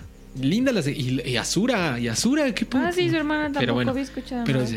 me arrastré con las fuerzas que me quedaban. Recu- les ¿Y recuerdo por que. qué no fue primero entonces con su hermana Sura? Si estaba más cerca que la secretaria. Exactamente, exactamente. Yo lo primero que hago es, es correr con mi hermana, ¿no? O gritar, ¿no? Así de este pendejo me quiere matar, Azura, ayúdame. O. Pero bueno. Con las fuerzas que me quedaban, me arrastré a la, a la oficina de mi. de mi. de la. de Linda, la secretaria. Les recuerdo que se, que se arrastró por tres horas. Por tres horas. Pero bueno, era necesario especificar que era la secretaria. O sea, pero Ajá. bueno. Fui llevado a un hospital en una ambulancia donde perdí el conocimiento y desperté gracias a Volvió Dios. a perder viva. el conocimiento. Volvió a perder el conocimiento ocasión. por segunda ocasión, gracias a Dios, viva. Bueno. ¿Cuentan discrepancias? Pues, discrepancias no, pero neta, o sea, se escucha así como cuento chino, o sea, puta madre. Igual le digo, no hace falta ser Sherlock Holmes para darte cuenta que pedo, ¿no? Pero bueno. Bueno, y la versión de Diego, y esa es la chida, ahorita vamos a A ver. ver, porque él siempre que daba, que hacía declaraciones sonaban más congruentes, ¿no? Exactamente. A ver, a ver. Entonces, Bueno, ¿qué y la versión de... En un principio, Diego Ajá. aceptó estas dos declaraciones. Sin embargo, y ya con una abogada nueva, muy famosa llamada Silvia Raquenel Villanueva, muy reconocida en Monterrey por haber sido abogada de numerosos narcotraficantes.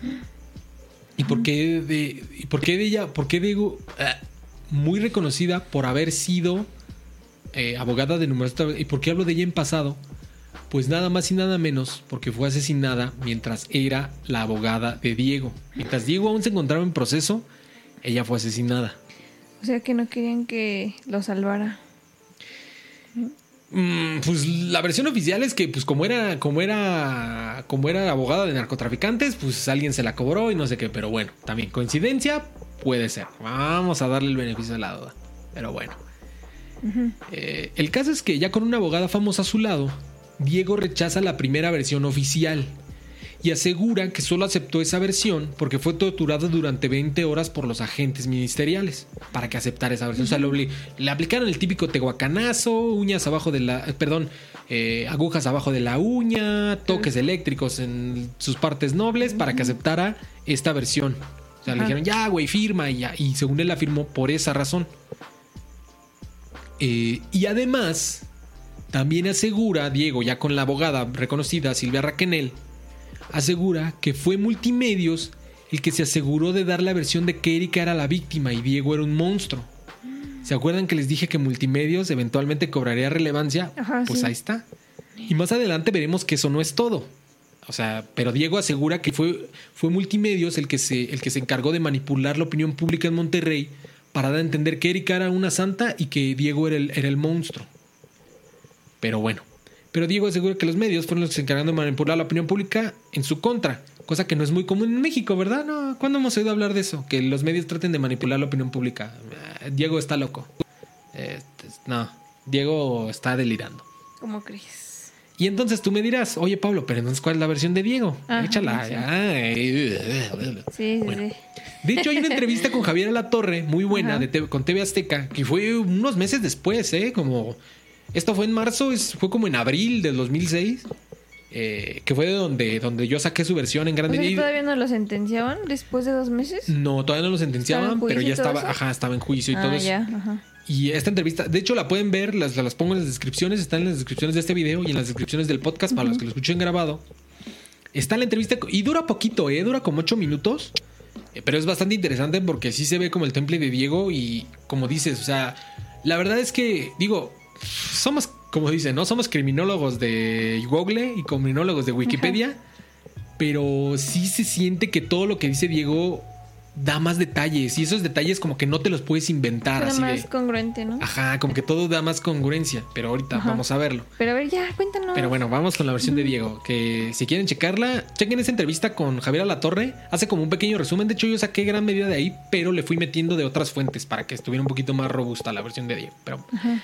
vamos a la versión de Diego, que es la interesante. Diego relata que todo lo primero, que estuvo con Humberto, que comieron pizza, que jugaron Xbox, que se durmió en su sillón, todo eso Ajá. fue cierto. Diego relata que llega a la casa de Erika cerca de O las sea, cuatro. pero también dice que sí, sí le habló Erika. Sí, sí dice Ah, que le habló. ok. De hecho, de hecho esa, esa, esa, esa, Esa primera parte, esa primera parte, todas las versiones coinciden. Ah. Eso es lo más Ajá. curioso. desde que, antes de que llegue a la casa, ¿no? Antes de que llegue a la casa. ajá. Por eso es lo que te decía. ¿Qué no se supone que Erika le habló? ¿Por qué no lo recibe Ajá, él? sí. Pero bueno, ya vamos con la versión de Diego. Diego relata que llega a la casa de Erika cerca de las 4.20 de la madrugada. Incluso Javier a la torre le pregunta, ¿por qué tan tarde? A lo que Diego le contesta, no era raro que yo llegara a esas horas a casa de Erika para estar con ella. A lo que a la torre le pregunta, ¿a qué te refieres con estar? Y te digo que es cuando dice Ah, Diego, sí. o sea, tener relaciones. Bueno, o sea, le hablo para eso, ¿no? Bueno, Diego a las 4.20 de la mañana. está con Erika en su cuarto. Dice que cerca de media hora, 45 minutos, que si eres adulto no hace falta saber que más o menos es el tiempo. Después bajan juntos a la cocina y empezaron a platicar. Y cito lo que dice Diego. Ajá. Dice Diego. Esa, te digo que esa está en la entrevista de Javier a la Torre. Dice Diego. Erika estaba muy enojada con su mamá. Estaba llena de odio hacia sus hermanitos. Estaba harta siempre de tener que cuidarlos, porque su mamá salía mucho de viaje y no los cuidaba. Ella, es decir, Erika, era la que tenía que llevarlas a la escuela, recogerlos, darles de comer, prepararles su lunch, dormirlos, bañarlos. Es de decir, que ya estaba harta de que de cuidar a sus hermanitos. Hermanitos. hermanitos, Y que no eran hermanitos, Bueno, sí medios hermanitos her- porque eran de medios. su mamá, pero... Ajá. Estaba hartos de, de- de sus Estaba hermanitos harta, y estaba enojado con su mamá. Estaba enojada con su mamá. O sea que básicamente era ella, ella era la mamá. Ahí dice, dice y dice que básicamente entre ella y la sirvienta, así dice Erika, no lo digo yo, así dice Erika, dice que entre ella y la sirvienta se tenían que hacer cargo de los niños, porque la señora, es decir, Teresa Cos, siempre estaba de viaje o con el novio o con las amigas, así dice, así dice la misma Erika. ¿Y, pap- y el papá, de veras? El papá, vale mal. ¿A Y encima, y por si todo esto fuera poco, encima, supuestamente, dice Diego en su declaratoria, Teresa tenía meses diciendo que quería tener otro hijo, para no cuidarlo, pero quería tener otro hijo, decía Teresa. Ajá. Pero bueno, continúa en eso y dice Diego que baja Erika a la cocina y le dice a su hermano mayor, le dice a su hermana mayor, o sea, ellos ya estuvieron un rato, eh, estuvieron platicando, o sea, estuvieron, llega a las 4.20, Ajá. están un rato en su cuarto, bla, bla, bla, haciendo, Se bajan. ajá, se bajan, como 45 o media hora después, o sea, vamos a suponer a las 5, Ujú. platican durante media hora Y le cuenta. y le cuenta eso de que su mamá está, eno- que está enojada con su mamá, que además quiere tener otro y que no lo cuida y no sé qué. O sea, hace como cerca de las cinco y media de la mañana, Eric baja a la cocina y le dice a su hermana mayor, Erika, Tocayos, que se hizo pipí en la cama. A lo que Erika se emputa, se enoja muy cabrón. Y de hecho en la entrevista con Javier Alatorre le dice eso, le dice que se emputó muy cabrón porque era Erika la encargada de que Eric, el hermanito, fuera al baño antes de dormir para no mojar la cama. Ajá. Y no lo hizo. Entonces Erika se emputa porque el niño se moja la cama, se emputa con el hermanito y le pone un golpe en la cabeza. Acto seguido, toma un cuchillo de la cocina. Aquí ya aquí sí ya tiene sentido que aparezca un cuchillo porque estaban en la En la cocina. había de dónde saliera. Estaban en la cocina. Ajá. Toma un cuchillo de la cocina, se lo da a Diego y le dice, si me quieres, mátalo. Diego toma el cuchillo, pendejamente, y le dice que no puede. Erika le quita el cuchillo y le dice, quítate pinche inútil, no sirves para nada, eres un pinche inútil. Así se hace. Y dice, por lo menos, sosténlo. Ya que eres un puto inútil y no lo puedes matar, sosténlo. Y Diego, siendo el idiota que era y que siempre, Le siempre, decía que sí a todo. le decía que todo, lo sostiene. Sostiene al niño. Pues tiene al niño. Es ahí cuando Erika apuñala a su propio hermanito. No, Diego, incluso Diego, ahí te va. Incluso Diego en la entrevista con Javier La Torre dice que lo agarra pues, por hacerle caso a Erika porque nunca le decía que no. Agarra al niño y en cuanto Erika lo empieza a apuñalar, pues Diego sí se espanta y lo suelta a la verga. Yo creo que es de ahí donde No se sí se- imaginó que sí lo iba a hacer, ¿no? Exactamente. Y Diego se, se sorprende y yo creo que sí es ahí donde se mancha de sangre. ¿Te acuerdas que le Ah, pidió pues un cambio sí. a su amigo. Humberto por estarlo agarrando? Erika lo apuñala y en el piso, o sea, Erika lo apuñala. Diego de la impresión suelta al niño. O sea, lo suelta así y dice, no, no mames, qué pedo. Ajá. Y Erika lo agarra y lo tira al suelo, dice. Lo tira en el suelo. Esto se lo dice a Javier a la Torre. De hecho, ahí está la entrevista. Se las voy a poner en las descripciones, insisto. ¿Lo quieren checar? Eric, luego Erika lo, o sea, se le encima, lo apuñala en el suelo y luego lo arrastra hasta el cuarto de lavado, cerca de la cocina, y cubre su cuerpo con una sábana. De ahí, o sea, yo ya diría que pedo con Diego también, ¿no? Pero bueno, ahorita, vamos- ahorita vamos con las conclusiones, pero vamos a seguir con la historia. De ahí se regresan a su cuarto hasta que escuchan los pasitos de la niña María Fernanda. Ya los escuchó. Y esto lo dicen múltiples reportes y bruh, sí me rompió el corazón así de bruh. Ay, no. Escucharon los pasitos de la niña porque traía unos taconcitos de fantasía que eran parte de su disfraz de princesa. Bruh. Mm. La niña estaba obsesionada con las princesas de Disney, traía un disfraz de princesa y traía unos taconcitos de fantasía Mm. y por eso la escucharon que ya estaba caminando por ahí. Les recuerdo que tenía tres años, Uf, tres años, es ahí cuando la escuchan. casi una bebé. Es entonces, y lo declara Diego, les digo, ahí está con Javier a la torre, para que no digan que yo digo que soy una mamada, Ujú. que Erika le dice que corte una cuerda de las persianas de la ventana, a lo que Diego accede, corta Ay, la cuerda. Todavía todo idiota. Todavía el todo idiota O accede. sea, ya vio que mató al niño y todavía sigue accediendo a lo que le pide. accede. Con ese dude. Ahorita vamos, ahorita vamos a las conclusiones, pero sí, así tal cual. Incluso a la torre le pregunta, ¿y con qué cortaste la cuerda? Y dice Diego, pues con el cuchillo. Con el que mató. Y le dice Javier a la torre, ¿cuál cuchillo? Y le dice, Oh. con el mismo que mató a Eric. Vete a la verga, o sea, el mismo cuchillo cortó las persianas. Ahí ya también sabemos por qué cortó una, una cuerda de persiana. ¿Se acuerdan que hace reto cortó una cuerda de persiana, pero ¿para qué? ¿Quién sabe? ¿Se acuerdan que en el, en el- en el de la PGR? Pues aquí ya tiene sentido. Le dice que lo corte, sí lo corta. Bueno, Diego corta la cuerda, se la da a Erika, a lo, a lo que Erika llama a la niña y le dice, y cito lo que dijo Diego, eh, cito. Dice, ven beba. Le decían beba a, la- a María Fernanda, le dice, ven beba. Te voy a enseñar a jugar un jueguito para que luego lo juegues tú con Eric. Vamos a jugar al perrito. No, Le dice, "Beba". no. Ponte como perrito. Ella se pone de... ro- Y esto lo dice Diego Santoy Riverol, eh. Te digo, está en esa entrevista con, con Javier Alatorre. Ajá. Ella se pone de rodillas, pone las manos en el piso como un perrito y le dice a Erika, mira, aquí traigo la correa, la cuerda que acaba de cortar de las persianas. Le dice, aquí traigo la correa. Está... Se me corta un poco la voz, pero bueno. Se la pone en el cuello y le empieza a estirar, dice, dice, No, dice Diego. No. Todavía se siente encima de ella y, la est- y estira la cuerda. No, no. La niña no podía hacer nada entre la cuerda en el cuello y el peso de su hermana mayor. No se pudo defender. Era una niña de tres años. Les recuerdo otra vez que era una niña de tres años. Y le pregunta a Javier La Torre, ¿y qué. ¿y qué hacías tú? Le dice, ¿qué hacías tú? Nada más lo observaba. Ajá, y dice Diego, nada. Y se le ve así en Ok. temble, dice, nada, estaba ahí parado. La siguió ahorcando hasta que María Fernanda dejó de moverse. Y todavía por si no, No. por si no fuera poco, Erika la arrastra jalándola de la misma cuerda. Oh, Jalándola de la misma cuerda. está bien enferma. O sea, te das cuenta del pinche... Pero fíjate, ¿Y la verdad... otro qué pedo? Calma, calma, pero ¿te das cuenta de los detalles? O sea, ¿cómo dice lo de que le dice ven, beba? Sí, sí. Que le dice, "Vamos a jugar al perrito". O sea. Diego, ¿de dónde? O sea, ¿quién se va a inventar? O sea, tú dices, no, pues llegó, lo ahorcó, sacó una cuerda y lo ahorcó. ¿Quién, no va, dices mucho. ¿Quién va a inventar esos detalles de que vamos a jugar al perrito? O sea, eso se ve a leguas Sí. que sí fue lo que pasó. O sea, yo creo que sí, esto sí fue lo que pasó.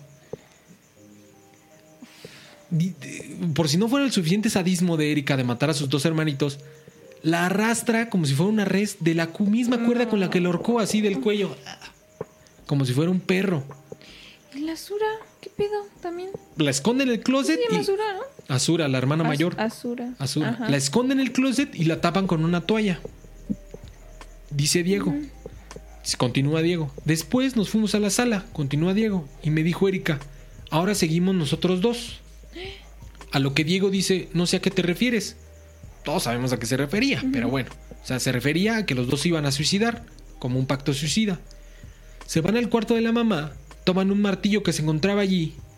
Y de hecho, hasta eso también le dice Javier a la torre, dice, ¿había un martillo en el cuarto de tu mamá, en el cuarto de la mamá? Y le dice el chavo, sí, había un, había un martillo ahí en su, en- como en su buró. Y hasta Javier a la torre le dice así, ok. Eso también se me hizo raro, pero sí, o sea, insiste que había un martillo en el cuarto de la mamá. Dice, bueno, ahí sabemos de dónde sale el martillo. Ajá. Dice, eh, sacó un martillo que se encontraba en el cuarto, que se encontraba allí y le dice, pégame muy fuerte con este martillo. Me puso el martillo en la mano, Erika me pone el martillo en la mano y me dice, pégame muy fuerte. Y yo le dije, no puedo. Ya me dice, sí, sí puedes. Yo cerré los ojos y como que le pegué unas tres o cuatro veces, así como, hasta el disco, así como que nada más le hice así como a lo güey. Sí pude sentir que le pegué unas tres o cuatro veces, pero la verdad no muy fuerte, no podía hacerlo. Ella se recostó en la cama y yo le dije, oye, ¿pero qué va a pasar conmigo? Y ella Sí, me dijo, porque él, va- él- o sea, se supone que se iban a matar mutuamente, pero como si él la iba a matar primero. Pues sí. Ahora, ¿quién lo iba a matar a él? ajá, y le dice él, oye, ¿pero qué va a pasar conmigo? Y ella me dijo, tú puedes tirarte de un puente. Luego me dijo, necesito ver a Eric. ok, la dejo, la, la llevé caminando a, a, la lavandería donde lo habíamos dejado. Se apoya en el suelo, se acerca al oído de Eric como diciéndole algo en la oreja, como diciéndole algo en la oreja, uh -huh. se deja caer al piso, yo la tomo de las axilas para reincorporarla y no se puede parar. Se queda sentada en el suelo, entonces como pude, ay perdón, ya me perdí. Como pude, la llevé al cuarto de su mamá y ahí la recosté de nuevo. Pero te das cuenta otra vez los detalles. O sea, uh -huh. ella va, se acerca, a su, se acerca a su oído, algo uh -huh. le dice. Yo la trato de parar, no puede. La agarro de las axilas, todavía dice. No puede, pero bueno. Allí ve cuando me dijo que necesito que te deshagas de Katy, Catalina Bautista, la trabajadora doméstica, le decían Katy. Catalina, Katy de cariño, le dicen, necesito que te deshagas de ella, no la vayas a dejar aquí, llévatela en mi carro, le dice. Incluso Javier Alatorre le pregunta, ¿a qué se refería con deshacerte de Katy? A lo que Diego dice, pues a matarla también. Y salí del cuarto, o todavía Diego le sigue haciendo caso. Dice, salí del cuarto, tomé las llaves, ya me iba, o sea, ya me iba para, ya me iba para tomar el coche y, y, tomar a Katy. Y le dije, y le dije, y regresé y le dije, oye, Erika, como que ya me estoy arrepintiendo. Mejor llamémosle a una ambulancia y a la policía. Y me dijo, no, no le hables a la policía ni a una ambulancia, vete. Y dije, pero luego, ¿qué hago o qué? Y me repitió otra vez, tírate de un puente y no se te olvide llevarte a Katy, no la dejes aquí. Pero entonces ahí Erika está medio inconsciente por los golpes que le dio. ¿O pues, qué? Probablemente, o sea, supuestamente como que sí está medio ida porque hasta la está acostada en la cama Ajá. y le está diciendo eso. Pero no, yo creo que estaba en sus cinco sentidos, o sea, si bien sí le dio unos golpes, él mismo dice que no se los dio muy fuerte. Y ahorita vamos a ver. Entonces, ¿por qué no le dijo Erika? No, mátame bien, ¿o qué? No sé, ajá. Sí, está. Quería que la matara, ¿no? Ajá, de, de, de, hecho, ahí volvió a sacar un cuchillo y me lo dio. -huh. Y me volvió a decir, mátame bien. Fue que le encajé ¿Ah, sí? el cuchillo en la garganta Ay, una vez y en la espalda otra vez. Pero también así como que con miedo, como que no muy profundo, dice Diego. Ahí es cuando Diego mete a Katy a la cajuela y la bota en. O sea, es ahí donde Katy, don, perdón, donde Diego mete a Katy a la cajuela. Nunca la encerró en el baño, ¿te das cuenta? No. O sea, eso fue una mamada. Te digo, ¿cómo vas a encerrar a alguien en el baño? Pues si los baños se cierran por dentro, no mames.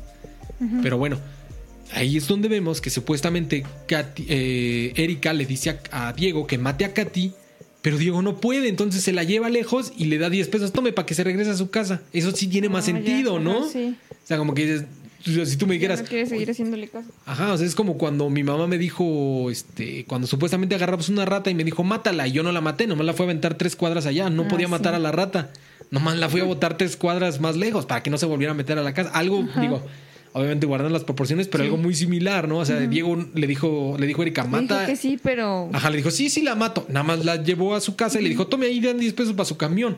Eso tiene más sentido, ¿no? Uh -huh. eh, luego quizás porque se percató de lo que habían hecho y de lo que había hecho Erika, es que regresó a sus cinco sentidos y es donde Diego se da la fuga. Él mismo lo dice. O sea, ya fui a dejar a Katy, le di los 10 pesos y ya ahí me fui a la verga. Me fui con el Humberto a pedirle el cambio de ropa. Ajá. Y esas son las versiones que existen del caso. La verdad, y es que como les, y como les comentaba antes, con lo de cuando terminaron, que les preguntaban por qué terminaron su relación, pasa algo muy similar y que tú misma te diste cuenta.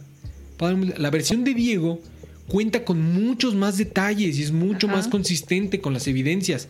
Cuadra todo mucho mejor. Es muy fácil, es muy fácil, eh, es, perdón, es muy difícil inventarte una verdad tan elaborada. La historia de Erika es muy, es más genérica, ¿no? Sí, sí. O sea, como que la versión de, de Diego como que cuadra todo más. Sí todo tiene más en decir, ah, por eso le dio los 10 pesos, ah, de ahí salió el cuchillo, nunca hubo, ¿por qué no encontraron la pistola? Porque nunca hubo una pistola. ¿Por qué no encontraron el pasamontañas? Nunca hubo pasamontañas. ¿Por qué no encontraron los guantes? Nunca hubo guantes. No. ¿Por qué no encontraron la cinta? Nunca hubo cinta. ¿Y entonces de dónde se sacó toda esa basura la, la Procuraduría? México, porque México. Porque la mamá tenía muchos conectes. Pero es lo que yo también digo, o sea, puta madre, o sea, cuando... Pero ¿cómo quieres salvar a alguien que mató a tus hijitos? O sea, ¿por qué la mamá querría salvar a esa vieja pendeja que mató a, tus, a sus hijitos. ¿Por qué meterías las manos al fuego por otra hija que mató? Yo hubiera dicho, no, al contrario, métanla a la cárcel también. Y la verdad, la verdad, ya ahorita que terminamos con la versión de Diego, que parece que es la que más sentido tiene, eh, Diego también es culpable. O sea, Diego Sí, también, pues sí. que ahorita está en la cárcel, y era lo que les quería decir al rato que, hace rato que les decía que era alumno de excelencia, que era un chavo tranquilo, que era medio net, que le gustaba jugar videojuegos.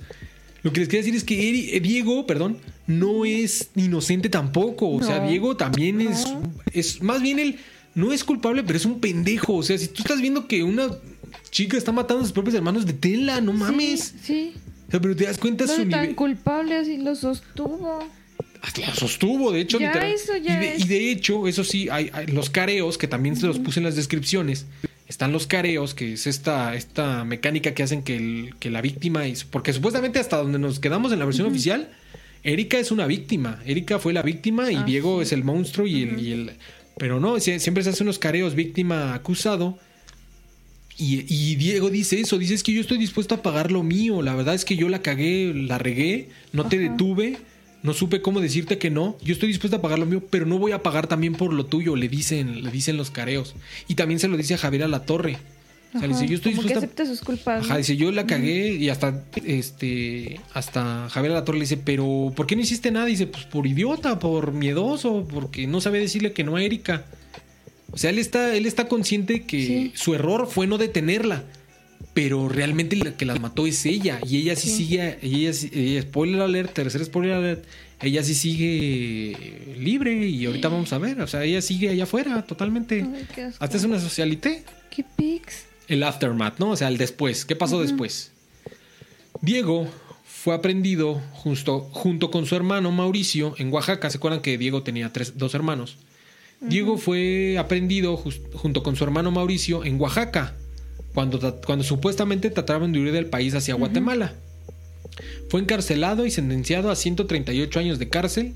En un principio, de hecho, recientemente, creo que fue hace dos o tres semanas, ¿eh? Ganó un amparo y la sentencia se le redujo a 71 años. O sea, de todas maneras es un... Es, es- es- ¿De 70 y qué? ¿A 78? de 138 Ah. a 71 años. O sea, de todas maneras... Ya eh, se la vivió ahí, ¿no? Sí, de todas maneras, como te digo, como le dicen en el barrio, pues toda la pinche noche, ¿no? Qué Pero horror. bueno. Todo por no saber decir que no, ¿ves? Es importante saber decir que no. Erika, y es aquí donde empieza lo más sospechoso, Ajá. y cito, de acuerdo con declaratorias de la PGR, Erika, y cito, salió en tiempo récord del, de- del hospital después de haber sido apuñalada y golpeada en la cabeza con un martillo. Salió en tan solo dos semanas del hospital. Creo que puta madre, yo llevo más tiempo lesionado por lesionarme Sí. la espalda que ella lo que apuñalada y golpeada con un martillo. Uy. Te digo, aquí le puse, no mames, yo me duermo chueco y me duele la espalda por seis meses, vete a la verga. Y Erika le dan unos martillazos y unas puñaladas y salen dos, pero bueno, Ajá. a lo mejor era biónica, yo creo. Dice, dice Rodri, ¿han visto Joseph Roy Metheny? No, no sé qué sea eso, pero bueno, luego lo investigamos a ver si está interesante, pero bueno. Eh, pero bueno, otro dato muy curioso, curioso, curioso y bien sospechoso, bien sospechoso, es que Erika, al salir del hospital es- en esas dos semanas, tiempo récord, vamos a suponer que si Erika pues, tenía 20, 20 años, estaba en su...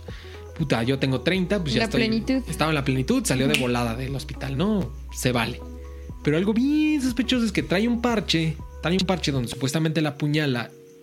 Donde la, lo único con lo que sale del hospital es con un parche donde supuestamente la apuñaló Diego y una férula en la muñeca derecha. Esto es bien importante. Erika es diestra. Es un hecho muy conocido en la criminología y eh, sí, en la criminología y en la medicina forense. Que casi siempre que un asesino mata a puñaladas se, se lastima la muñeca.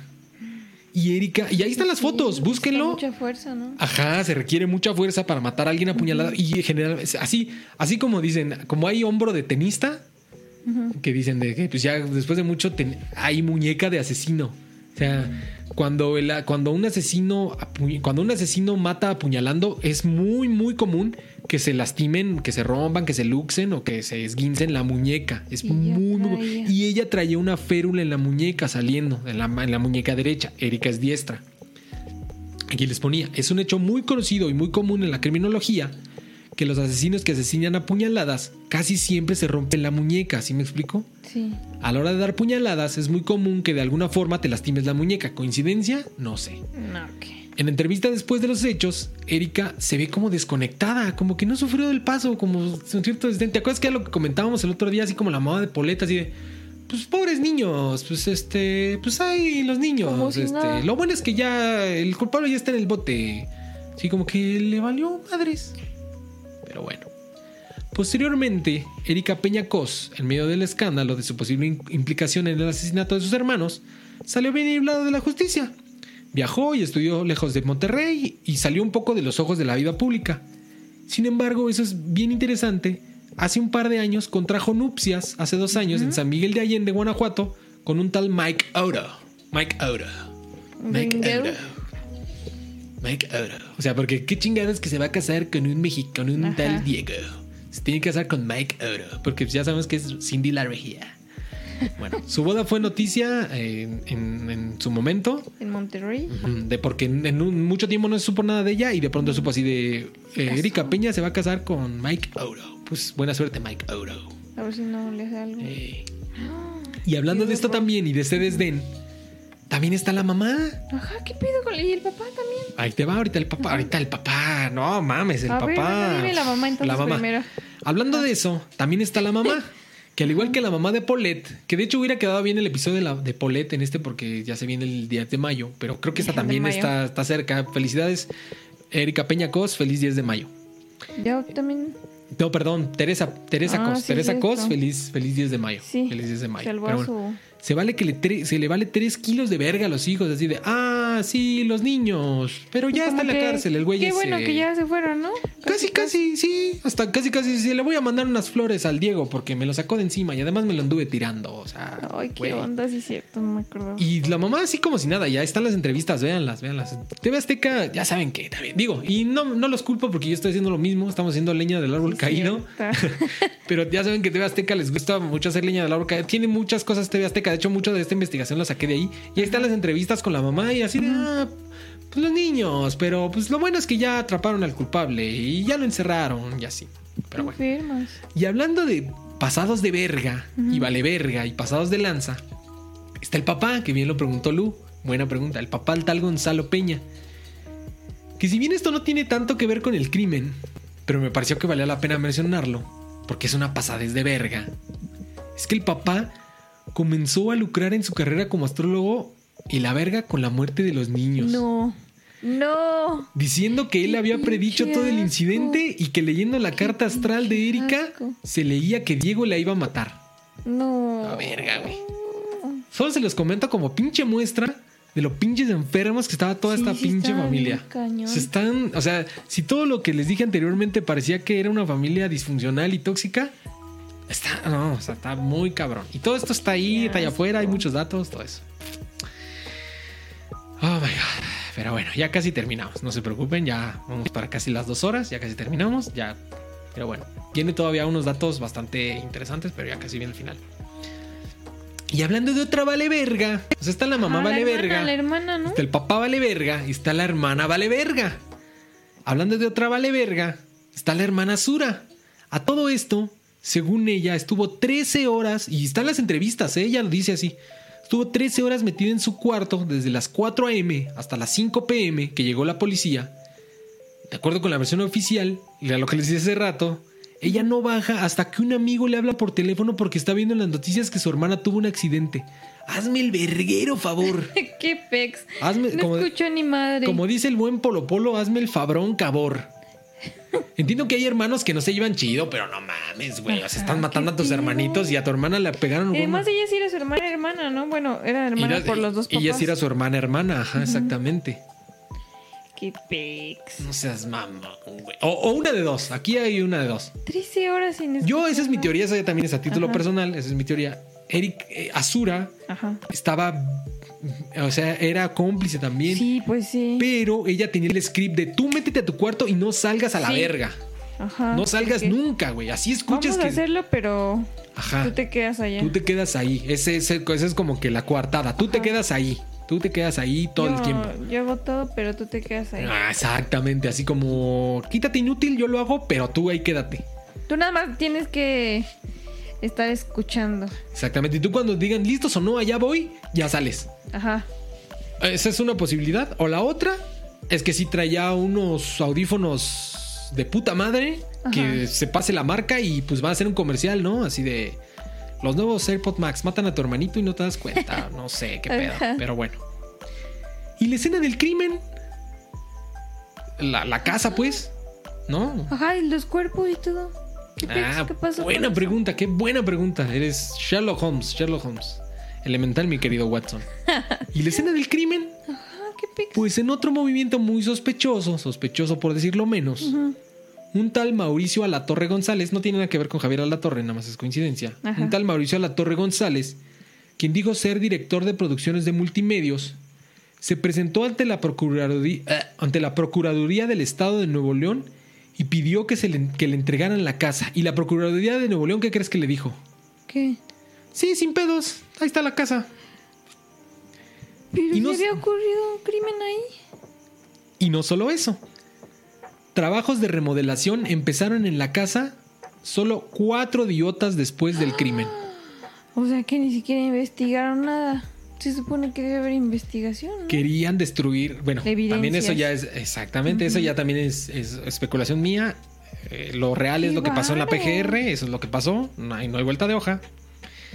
Yo lo que, esa es una teoría mía, llámenme loco, pero pues sí, o sea, que remodelaron la casa pues para destruir toda esa evidencia, porque era evidente, valga la redundancia, que si se empezaba a revisar la evidencia, todo Iba a concordar más, todo iba a concordar más con la historia de Diego que con la de Erika. Que la varilla doblada, que los guantes, que la máscara, que la pistola, o sea, todo Ya no eso se iba a ver. ya no se iba a concordar. Entonces, eh, este, eh, pues fue una forma de destruir evidencia. Y casualidad, se empezaron trabajos de remodelación cuatro días después Chale. de que los niños fueron muertos. ¿Quién se beneficia con que, con que remodelen la casa? ¿Erika o Diego? Erika, ¿no? De hecho, de hecho, y por supuesto, que este hecho de que le vendieran la casa tan rápido a este señor molestó muchísimo a la defensa de Diego Santoy y a su familia, ya que no se preservó como marca la ley el lugar donde sucedieron los hechos. O sea, una cochinada. Ay, por eso les decía que multimedios tenía mucho que ver, así bajita la mano, bajita la mano. Otro hecho, bastan- eh, otro hecho bastante sospechoso es que la familia Peña Cos exigió la inmediata incineración de los cuerpos de los niños. Tú ya ves que tú preguntabas, ¿y los cuerpos? Una vez más, bastante sospechoso, dado que en el caso de este tipo de asesinatos es común que se desvelen muchas evidencias por medio de las autopsias. Ajá. Especialmente cuando son cuando son jóvenes, o sea, cuando no son cuando no son alguien grande, es muy común que se le haga autopsia, ¿no? Pero bueno. Sí. Y bueno, ahí está la historia. ¿Qué opinan? Yo la verdad, tal vez durante a lo largo de todo el episodio, quizá pudieran pensar que estoy a favor de Diego. Y la verdad es que en él, y era lo que les decía hace rato, la verdad es que en él también es un pobre pendejo. Sí. Y la verdad es que también es culpable, también se merece Sí. estar en la cárcel el cabrón. Sí, sí, por no, no detenerla. Y lo que me emperra no es que Diego esté en el bote, sino que Erika no. Ajá, ajá. Pero bueno, ustedes saquen sus pruebas. Al final de cuentas, y bajo los ojos de la ley, Erika es inocente. Erika es inocente. Entonces, pues sí. No, pues entonces la mamá compró todo eso para que dejaran libre a la hermana que mató. Hasta ya, ya eso ya es mucha especulación de mi parte. eh, mucha especulación. Pero quién sabe, hasta la mamá, a lo mejor también lo estaba mejor cubridida, a lo mejor sí. le dijo, mira, yo me voy a ir. fue la, la, la de hasta arriba, la de la orden. A lo mejor fue la de la orden así de, mira, vamos a hacer esto. Y el me voy". papá también, y por eso se fueron. Ah, eso es algo bastante, bastante triste, bastante triste. Que de hecho No. sale, sale, sale en un reportaje de TV Azteca, que te digo que mucha de esta investigación la hice de, de TV Azteca. Ajá. O sea, yo nomás como que se las digerí, se las hice así como más, más, pues al que estuviera un poquito cagada, digo, en lo que cabe. Eh, en, una, en, en una- en una- en uno de esos de TV Azteca Ajá. dicen que, que te acuerdan que les había dicho que el papá se fue a un concierto de rock Ajá. que supuestamente se iba a llevar al niño porque el niño también era fanático del rock. Pero por azares del destino, por angas y mangas, su boleto nunca llegó. Entonces el papá se tuvo que ir solo al concierto. Mm. Pero como tú dices, la verdad es que, o sea, este, este, este caso está plagado de misterio, ni tanto misterio, está plagado de corrupción más bien, Sí. más, más preguntas que respuestas. Y eso es especulando mucho, pero como dices, quién sabe, quizás por el mismo desdén de los papás, a lo mejor estaban coludidos, así de, a ver, vamos a hacer esto, mira, nosotros nos vamos, le hablas a este pendejo que venga, los matas, y pues como este güey está bien pendejito, pues le echamos la culpa a él, y tan tan. Y como nosotros tenemos Sí. influencias, tenemos a multimedios, tenemos varo, Ajá. este güey es de clase media, no se va a poder defender. ocultar. Exactamente, lo- y le echamos la culpa a este pendejo, o sea, el crimen perfecto, O literalmente. sea, toda la familia quería deshacerse de los, de los niñitos. Y no es lo mismo que, bebés. no es lo mismo que lo mismo que decía Diego, que nadie le ponía atención a los niños, que el único que jugaba con ellos era él.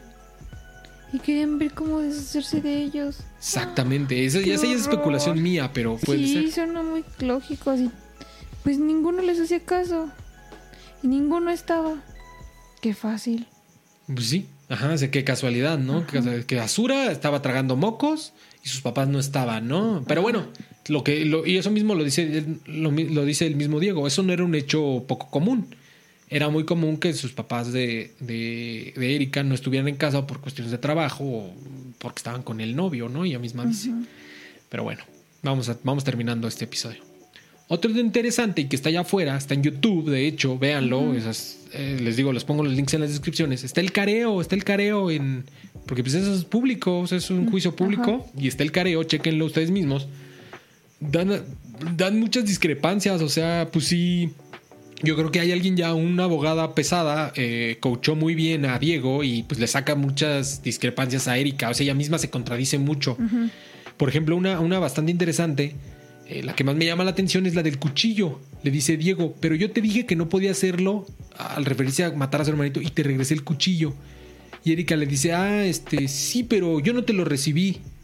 Y es ahí donde se cae toda su declaración porque ya pone a Diego y a Erika juntos. Ajá. Cuando no se supone- que lo había matado solito y luego ya subió con ella? Exactamente, exactamente, te das cuenta, Ay, pero... Qué pendejez. O sea, y hay muchas... Y véanla, véanla, o sea, de verdad. Ahí está Tora en el chat, hola Tora. Saludos. Hola, Tora. Hola, Tora. Este, hay, este, o sea, neta, eh, Diego se ve muy bien coachado. Está así, le dice cosas así de frente, así de, oye, pero tú los mataste. Oye, ¿qué sentiste cuando le clavaste el cuchillo a tu hermanito?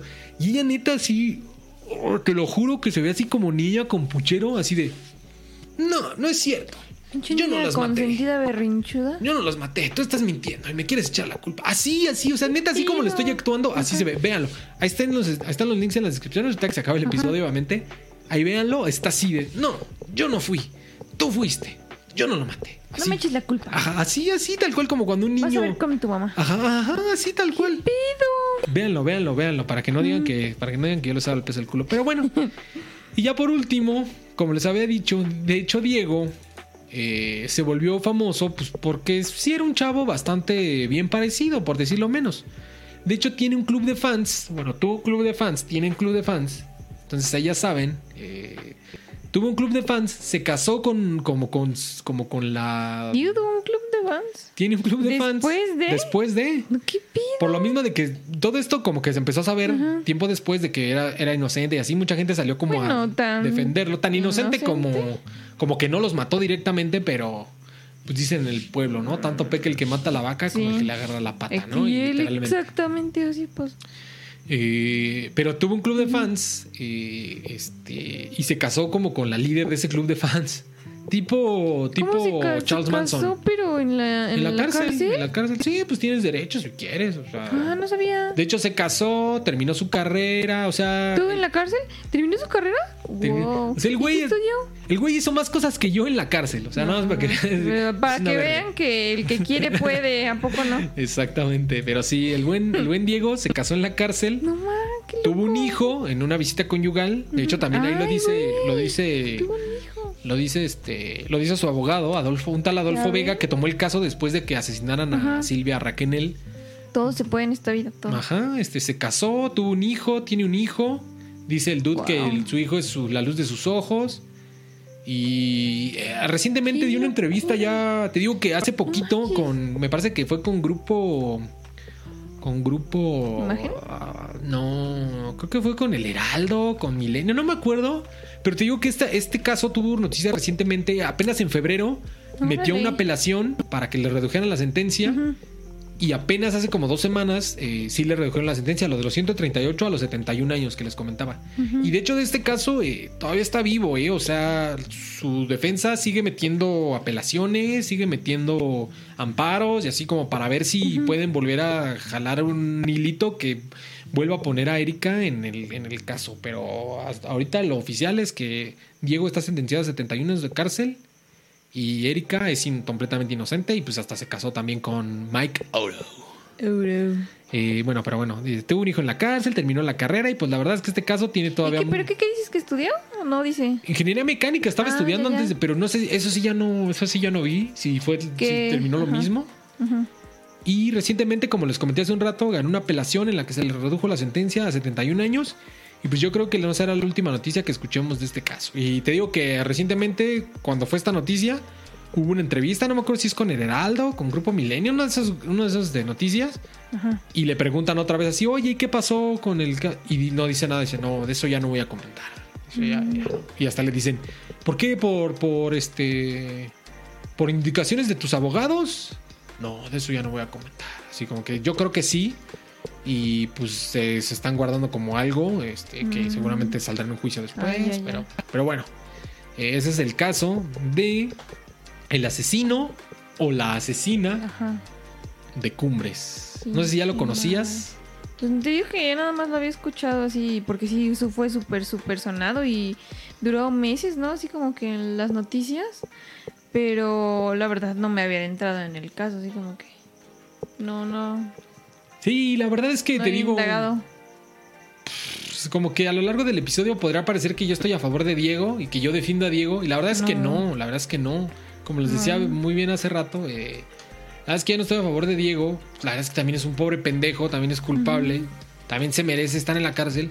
Lo que no se vale es que Erika no, que Erika no Que esté no en la esté, cárcel. ajá, Exactamente, eso es lo que eso es lo que está cabrón. Vieja. Y pues como siempre nos damos cuenta que eh, la justicia es para el que la puede pagar, sí, para ¿no? que O la sea, puede pagar. Sí, exacto. Erika la pudo pagar y, y yo también digo, puta madre, o sea, eh, también está sospechoso lo de los papás, que tú, o sea, tú mismo Sí, fuiste lo primero sí. que dijiste, o sea, y la mamá, o sea, ¿qué incentivo tienes para proteger? O sea, tú proteges a tu propio hijo cuando dices, no, pues yo creo que es inocente y pues voy a proteger a mi hijo hasta la. Pero, o sea, ¿cómo, ¿cómo puedes proteger a tu propia hija que, que, que mató a tus otros dos hijos? ¿no? O sea, ¿qué Ajá, ¿qué pedo? onda? Eso también está sospechoso ¿Cómo por parte del... compras toda la ley para. para. para salvar a alguien que mató a tus hijos? Exactamente. Exactamente. Y la señora Teresa Cos y Gonzalo Peña, como que sí salieron un poco ya de la vida pública. O sea, Teresa Cos dejó. Tenía un programa de televisión en multimedios. O sea, era la presentadora de un programa precisamente como de astrología, no sé qué mamada. Bueno, también qué programa, ¿no? Sí, también, pues es que multimedia. Bueno. Bueno. ah, Ajá, anyway. si tenía un programa exclusivo de astrología, ¿qué te puedes esperar de todo lo demás? Exactamente. Qué asco. Pero bueno, eh, el caso es que la señora eh, como que sí salió del ojo público, ya no tiene programa ni nada, no sé a qué se dedique, vive de sus rentas, pero... Y pues ya, o sea, esa es como que la historia y, y te digo, la única, la última noticia que se tuvo de, de Erika Peña es que se casó con Mike Euro. Y pues Diego Santoy sigue en el tanque, se, se ve muy reformado ya, o sea, sí lo pasan ahí, está haciendo, está como haciendo labores, labores así, y, y ya están bien pelonches porque ya pasaron 15 años y todo eso, y te digo que está como, o sea, sí se nota que sí es una persona eh, hasta cierto punto inteligente, o sea, su más grande error, si se puede decir, es, no sé si de verdad estaba muy enamorado de la tal Erika o pensó, yo lo que pienso es que como Ajá. era de varo, o sea, debe dicho, de aquí soy, ¿no? O sea... A lo mejor. Ya me sí. casé con una, ya me casé con una rica Una y aquí este, ajá, así como que de aquí este mejoro la raza, ¿no? No. Como dice ¿Qué coloquialmente, onda? o sea, culeramente, pero así mucha gente sí piensa, ¿no? Así de pues a ver con quién te buscas para mejorar la raza, ¿no? Así de fuck, pero bueno. O la eh, estabilidad económica. Dice Tora que tom- tomaba clases a distancia desde la cárcel. Yo creo, yo creo. Y de hecho sale en una entrevista y pues ya con COVID y todo y trae así su careta, su cubrebocas y todo Ah, el pedo. órale. En esa entrevista que te digo que es con, te digo, no, creo que sí es con Lideraldo. súper reciente, ¿no? Sí, es muy, muy reciente. Es como de hace dos semanas. Tiene así su careta y cubrebocas y todo. Y te digo que dice así de no, ya no, ya no voy a hablar de eso. Ahí no dice nada muy importante eh, del caso, sino dice de, de lo ya de lo más actual. Por eso no lo puse aquí, pero véanlo también. O sea, pongan Diego Santoy hay un chingo de cosas en, en internet. Y pues, en, en YouTube principalmente y en, y en Google también hay, hay blogs y hay, hay muchas cosas bastante interesantes. Eh, creo que les como que les, les degullí lo más lo más lo más carnosito y pues lo traté- Sí, se los lo traté de hacer como se los traté de hacer así como como una historia interesante ajá como interesante así como para que estuvieran al filo del, del asiento pero espero que Estuvo bueno, espero que haya bueno. sido el caso pero bueno, ese es el caso del asesino o la asesina de Cumbres. Eh, se, queda, se queda en pregunta, se queda en pregunta Nah, nada más. Pregunta. Pero bueno, Más muchas gracias, claro por, ni el agua. muchas gracias por acompañarnos. Eh, ese fue el episodio 047, Diego Santoy. Hoy sí tuvo que ver el nombre del episodio con el episodio. Eh. ¿Cómo te la pasaste, Lu, en este episodio Sí, creepy? estuvo así como que, ay, güey, ¿y ahora qué más? O sea, no, no puedes esperar más y, y te salen con otra cosa. Nunca, nunca tu imaginación no da para más. Y eso lo ¿Qué que, onda? lo que supo Diego. O sea, ¿qué otras cosas, quién sabe? Ajá, ¿qué otras cosas habrán hecho? O sea, quién sabe qué otras cosas hayan hecho. Pero bueno, no se los spoilereo. Para los que llegaron tarde, lo pueden escuchar. Muchas gracias por acompañarnos. Lu, ¿dónde te podemos encontrar? ¿Vas a venir más seguido? ¿Sí o no? Sí La o sí. dice que sí, No, más bien, me sí por- apunto. Sí porque sí, no porque no. Como decía mi maestro de la universidad. Sí, cuando sí.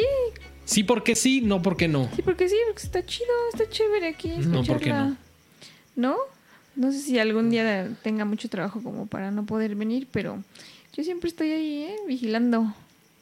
Ahí Bueno, vigilando en, en el chat. bueno. Pero de que estoy siempre, estaré siempre. Bueno, pues esperemos que. Dicen que vean el caso de Joseph Roy Metheny.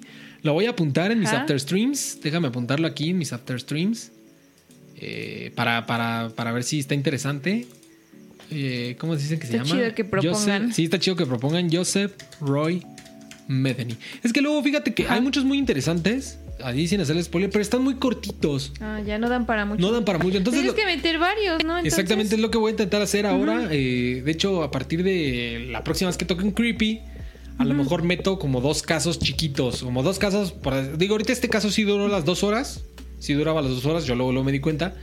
Sí duró las dos horas, Sí, pero a lo mejor en un caso va a durar una hora. Entonces metemos dos de una hora, por así decirlo. Va, va. Pero bueno, ya, ya, ya dice Rock es un caso de uno que convirtió a sus víctimas en hamburguesas. Mucho, mucha información. Mucha información. Pues voy a, voy a buscar. Bueno, es que no me gustan a mí los spoilers. Ah, spoiler. Yo soy los alert. spoilers.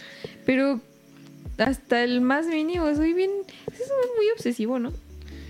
Pues no, o sea, hay gente que no le gusta. Yo siempre me acuerdo de esta anécdota. Me acuerdo que cuando estaba jugando Bloodborne, Ajá. que es un juego muy. Pues muy críptico y así como que. Digo, ya cuando te lo sabes, pues ya no. Pero la primera vez que lo juegas sí está muy críptico. Y me acuerdo que una vez me metía. Pues tiene varios finales. Ajá. Y me metí a la página, como una wiki de Bloodborne y de los finales. Y alguien puso en los comments, no spoileré, así de. Mames, estás en un wiki, estás viendo los finales y pones no spoileré. Finales, qué tontería. O bueno, no, tal vez quiso ser sarcástico. A lo mejor sí, seguramente era un troll, ¿no? Sí. Pero o sea, sí me hizo así bien cagada, así de no spoileré. No, yo los odio, los odio los spoilers. Pero bueno, es que a veces un spoiler como que sí Ajá. te da el interés así de, ah, a ver, espérame, A ver, pero luego qué pasó, ajá. Bueno, sí. Pero bueno, dicen que si cuenta como una hamburguesa vegana, no, porque pues, somos de carne. Pero bueno, ese fue el caso del asesino o la asesina de Cumber. Es un caso que todavía tiene mucho hilo. Yo creo que, Y Pues, todavía no acaba, ¿verdad? yo creo que así como que por un par de años todavía vamos a seguir teniendo, teniendo este noticias de él, ¿eh? O sea, yo creo que le van a reducir la sentencia, van a empezar ¿Qué tal que lo sacan antes? Pues a lo Bueno, mejor no también, sí, porque de hecho creo que estaba leyendo que la sentencia máxima es 40 años. O sea, ¿Ah, te pueden dar los que quieran, pero la sentencia. Entonces, lo que sí, o sea, que Diego pues pero va a salir a los. muchos, ¿no? Sí, no, o sea, entró, 16 para ahorita, ¿cuántos? pues entró a los 30, entró, entre los, vein- entró a los 21. Si le dieran los 40, Sí. saldría a los 61. O sea, una vida, pero. Pero sí saldría, afortunadamente, todavía, por lo menos. Pero, pues.